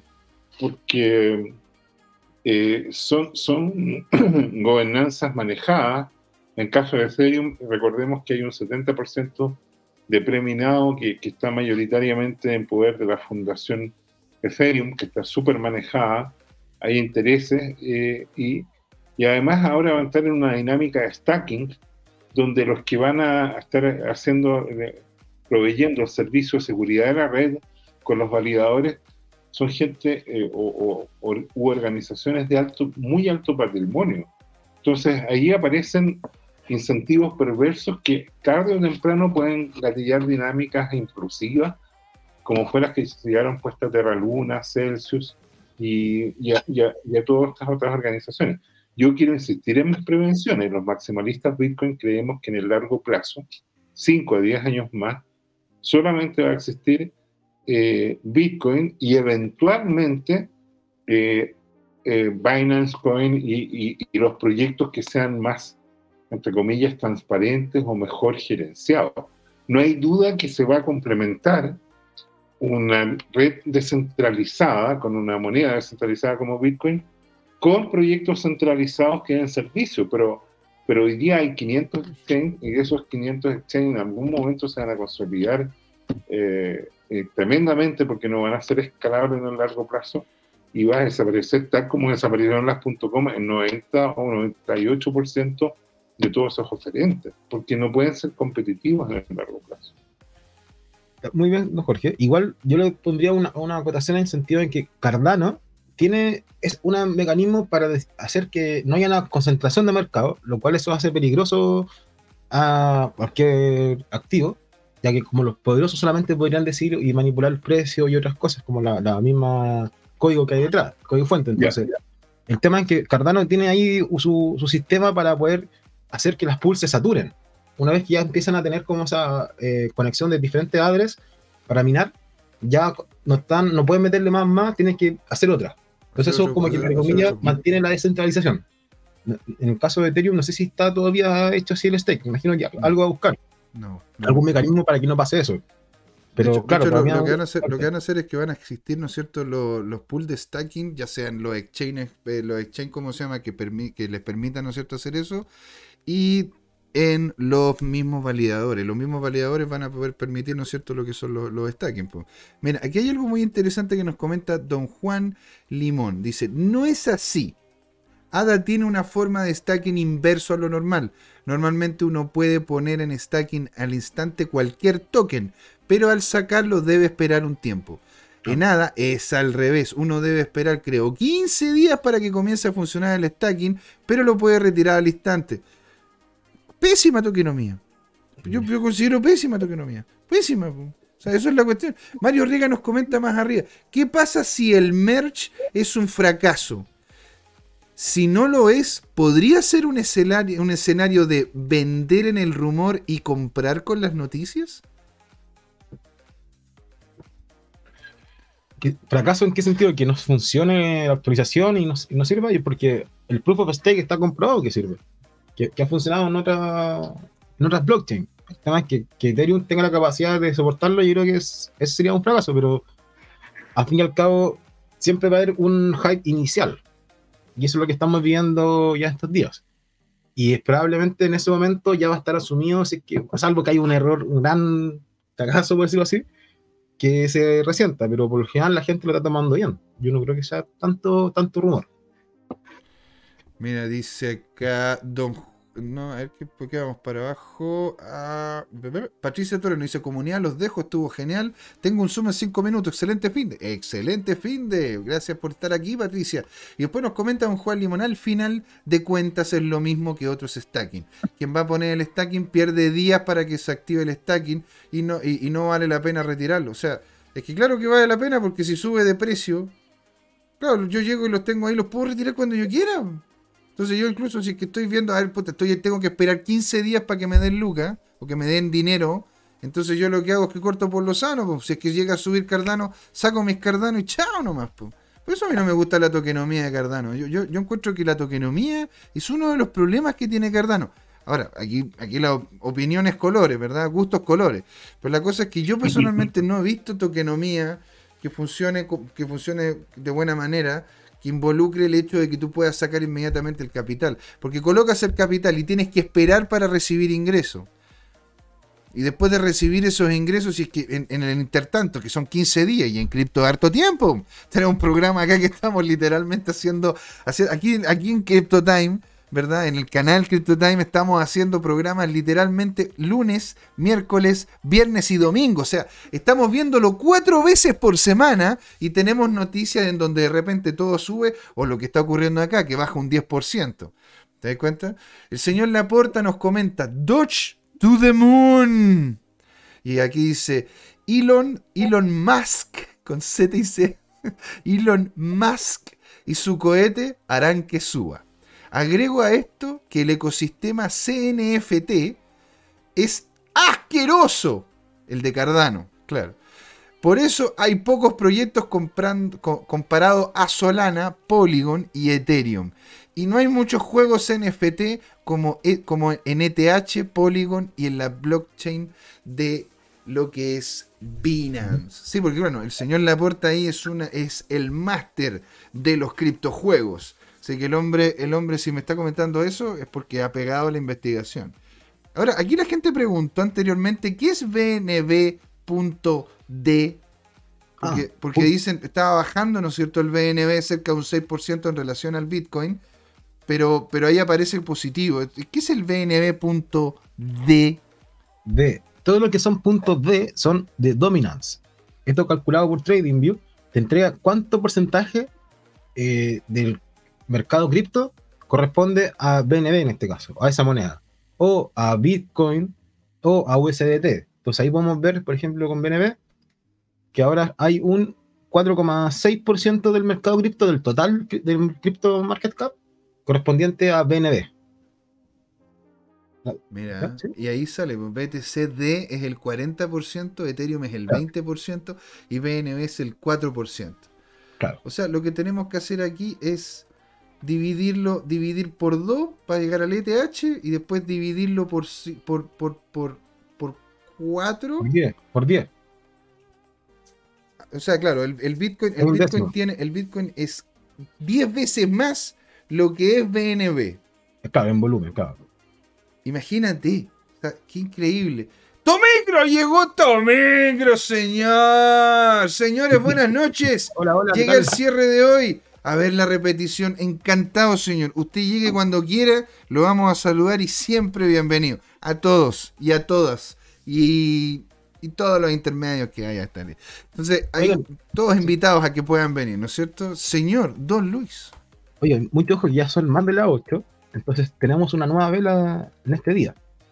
Y vemos como ya cerró totalmente la vela eh, gigantesca del día de ayer, Oye, en donde cayó un esa- 10%. Esa vela me, me dio como un. Cuando empecé a ver la vela formarse, dije, bueno, pero ya, ¿cuándo termina? Espérate, espérate, ¿cuándo empieza la, ¿cuándo empieza la sombra? Pero No, espérate, ¿a dónde está la sombra? No veo la sombra. Esto es puro cuerpo. ¿Qué sombra? Si no hay sombra, señor. no hay sombra, no hay sombra. No hay mínimo. No, bueno, y me empezó a dar aquí un dolor en la- aquí en el costado. Y dije, pero a ver, a ver, ¿a dónde, a dónde parte la sombra acá? Y no vi la sombra, ahora por lo menos, por lo menos, ¿no es Ahí cierto? se- Ahí hay una Uy. sombra, ¿no? Ahí. Algo se ve ahí. Ahí está, ahí está la sombra, ahí, ahí la vi, ahí la vi. Bueno, el tema es que ahora tenemos que fijarnos que si es que volvemos a subir, a tener una vela ya verde hoy día, deberíamos exigirle para que ya deje de caer y poder decir, ahora sí nos vamos con todo para arriba, que suba al menos hasta el 50% de esta vela roja. Mira, es que bueno, llega tu micro y aparecen las buenas noticias, ¿viste? Claro. Tenés que estar desde el principio. Mariano, entonces, Silva, ahí- Mariano Silva dice, pero qué colgado, Tomicro, po. Entonces, para exigirle hoy día, tendríamos que buscar que al menos suba un 5%, porque bajamos un 10. Entonces, el 5% sería la mitad, el 50% de esto, y me dio, me dio 22.014. O sea, debemos ver un rebote mañana, este día sábado, hasta 22.000. O sea, a ver, menos. lo, me- lo que me estás diciendo tú es que los que tenemos ETH, para resumir, los que tenemos ETH, cambiarnos Ah. a BTC y esperar porque posiblemente vamos a obtener la ganancia desde la posición actual de 20 hasta 22. Es decir, vamos a ganar un, vamos a ganar como sea un 20%. Claro. Mira qué bonito. ¿Cuánto te da un fondo? ¿Cuánto te da un fondo mutuo? Ah, ¿cuánto te da? ¿Cuánto, cuánto te da un depósito a plazo? Ah, sí o no? Dice. Mariano Silva, pero che, eh. llega tu micro y, la, y, y cierra la vela en menos 10. Todavía creo que se Oye. la risa. Dime. Oye, pero te das cuenta que si tuviéramos depósitos a plazo, eh, ¿cómo los comentaríamos? ¿Ah? Eh, Oye, el depósito a plazo subió un 0,05%. Oh, oh, pero por Dios, Dios mío. Yo creo que si, si pasara eso, ¿no es cierto? Aquí, aquí, ¿cómo se llama? Yo tendría algo colgado y aquí en el, en el streaming aparecerían dos, dos, dos, ¿cómo se llama? Zapatos, dando, haciendo así nomás. Oye, estamos en la hora. Vamos sacando conclusiones, chiquillos. Vamos sacando conclusiones, don Luis. Unas últimas palabras. ¿Dónde lo podemos encontrar? Porque usted tiene un programa, ¿verdad? Ahí para que lo Claro, comente y vamos haciendo el cierre de este programón. Bueno, sí, perfecto. Hoy día ya queda poquito para el próximo capítulo, el número 8. Ya vamos a cumplir dos meses con Crypto Trading Time. donde podemos analizar Lo mismo que hoy día, todos los gráficos de forma técnica y viendo los indicadores y viendo a todas las personas que nos están buscando para pedir algún activo en especial que quieran ver. Eh, No solamente cripto, también puede ser acciones o índices bursátiles como lo vimos hoy día. El dólar también a veces es importante tenerlo en cuenta. Entonces, con eso podemos estar bien preparados al cierre semanal, que es el día domingo a las 8 de la noche, para poder abrir la otra semana ya informado. Entonces, le hago una invitación a que me sigan conectándose todos los domingos entre las 7 y las 9 de la noche aquí en Crypto Time con tu nuevo programa Crypto Trading Time. Nah, está- eso está como para promo. está como para promo. ¿Te das cuenta? Don Jorge, unas últimas palabras y haciendo el cierre del programón. Entretenidísimo de estar observando a dos expertos comunicarse en torno a algo que nos apasiona. Así que gracias por su entusiasmo y feliz de haberlos acompañado. Maravilla. Y yo acá, José Miguel, dando la despedida, ¿no es cierto?, del programa sin antes. Dale la gracia a toda la gente que estuvo con nosotros. Tomicro está aquí con todo. Dice un programa los domingos donde nos fomea con las shitcoins. Menos mal que Jorge no está los domingos. no, sí estuve.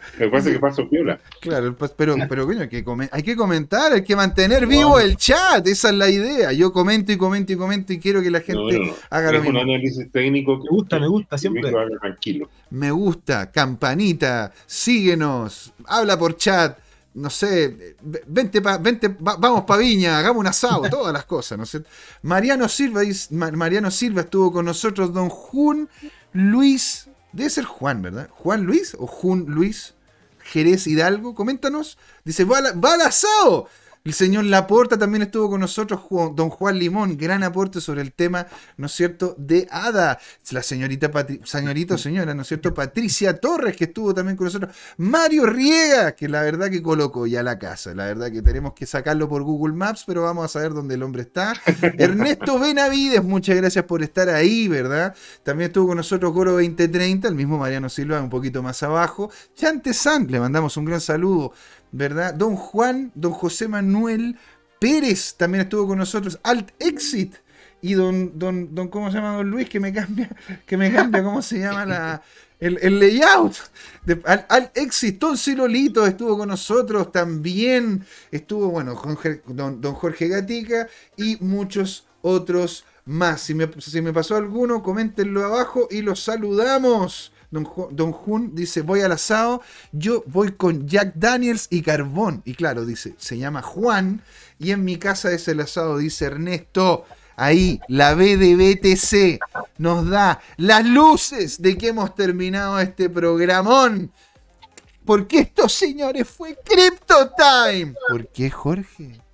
Pero ahora hablar de Bitcoin y de criptos. Y de muchas otras cosas más. Muchas gracias, señores. ¿ah? Domingo, desde las 7 a las 9. Así es. Crypto Trading Time. Capítulo número 8. Ahí, de hecho, le vamos a colocar inmediatamente la broma. La promo. Son geniales, los queremos mucho.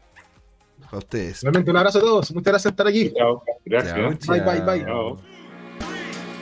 ¿Has invertido en criptomonedas y te ha ido mal en esta bajada?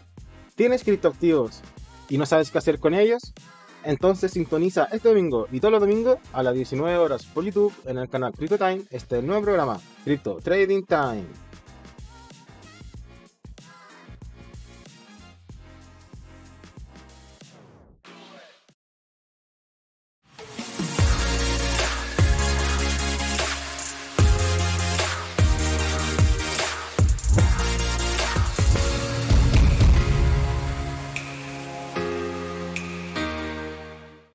Hola amigas y amigos, antes de irnos les queríamos recordar que esta comunidad CryptoTime la hacemos todos, así que siempre invitados a nuestros canales de difusión en Twitch, Twitter, YouTube, LinkedIn y Facebook. Búsquennos como CryptoTime, con I latina, así, latinos como nosotros. Los esperamos para intercambiar información, hacer nuevos amigos y conexiones en este hermoso mundo del blockchain y las tecnologías descentralizadas. Los invitamos a suscribirse para recibir información sobre nuevos episodios y les mandamos un gran saludo de acá, Jorge Gatica y José Miguel. Nos vemos.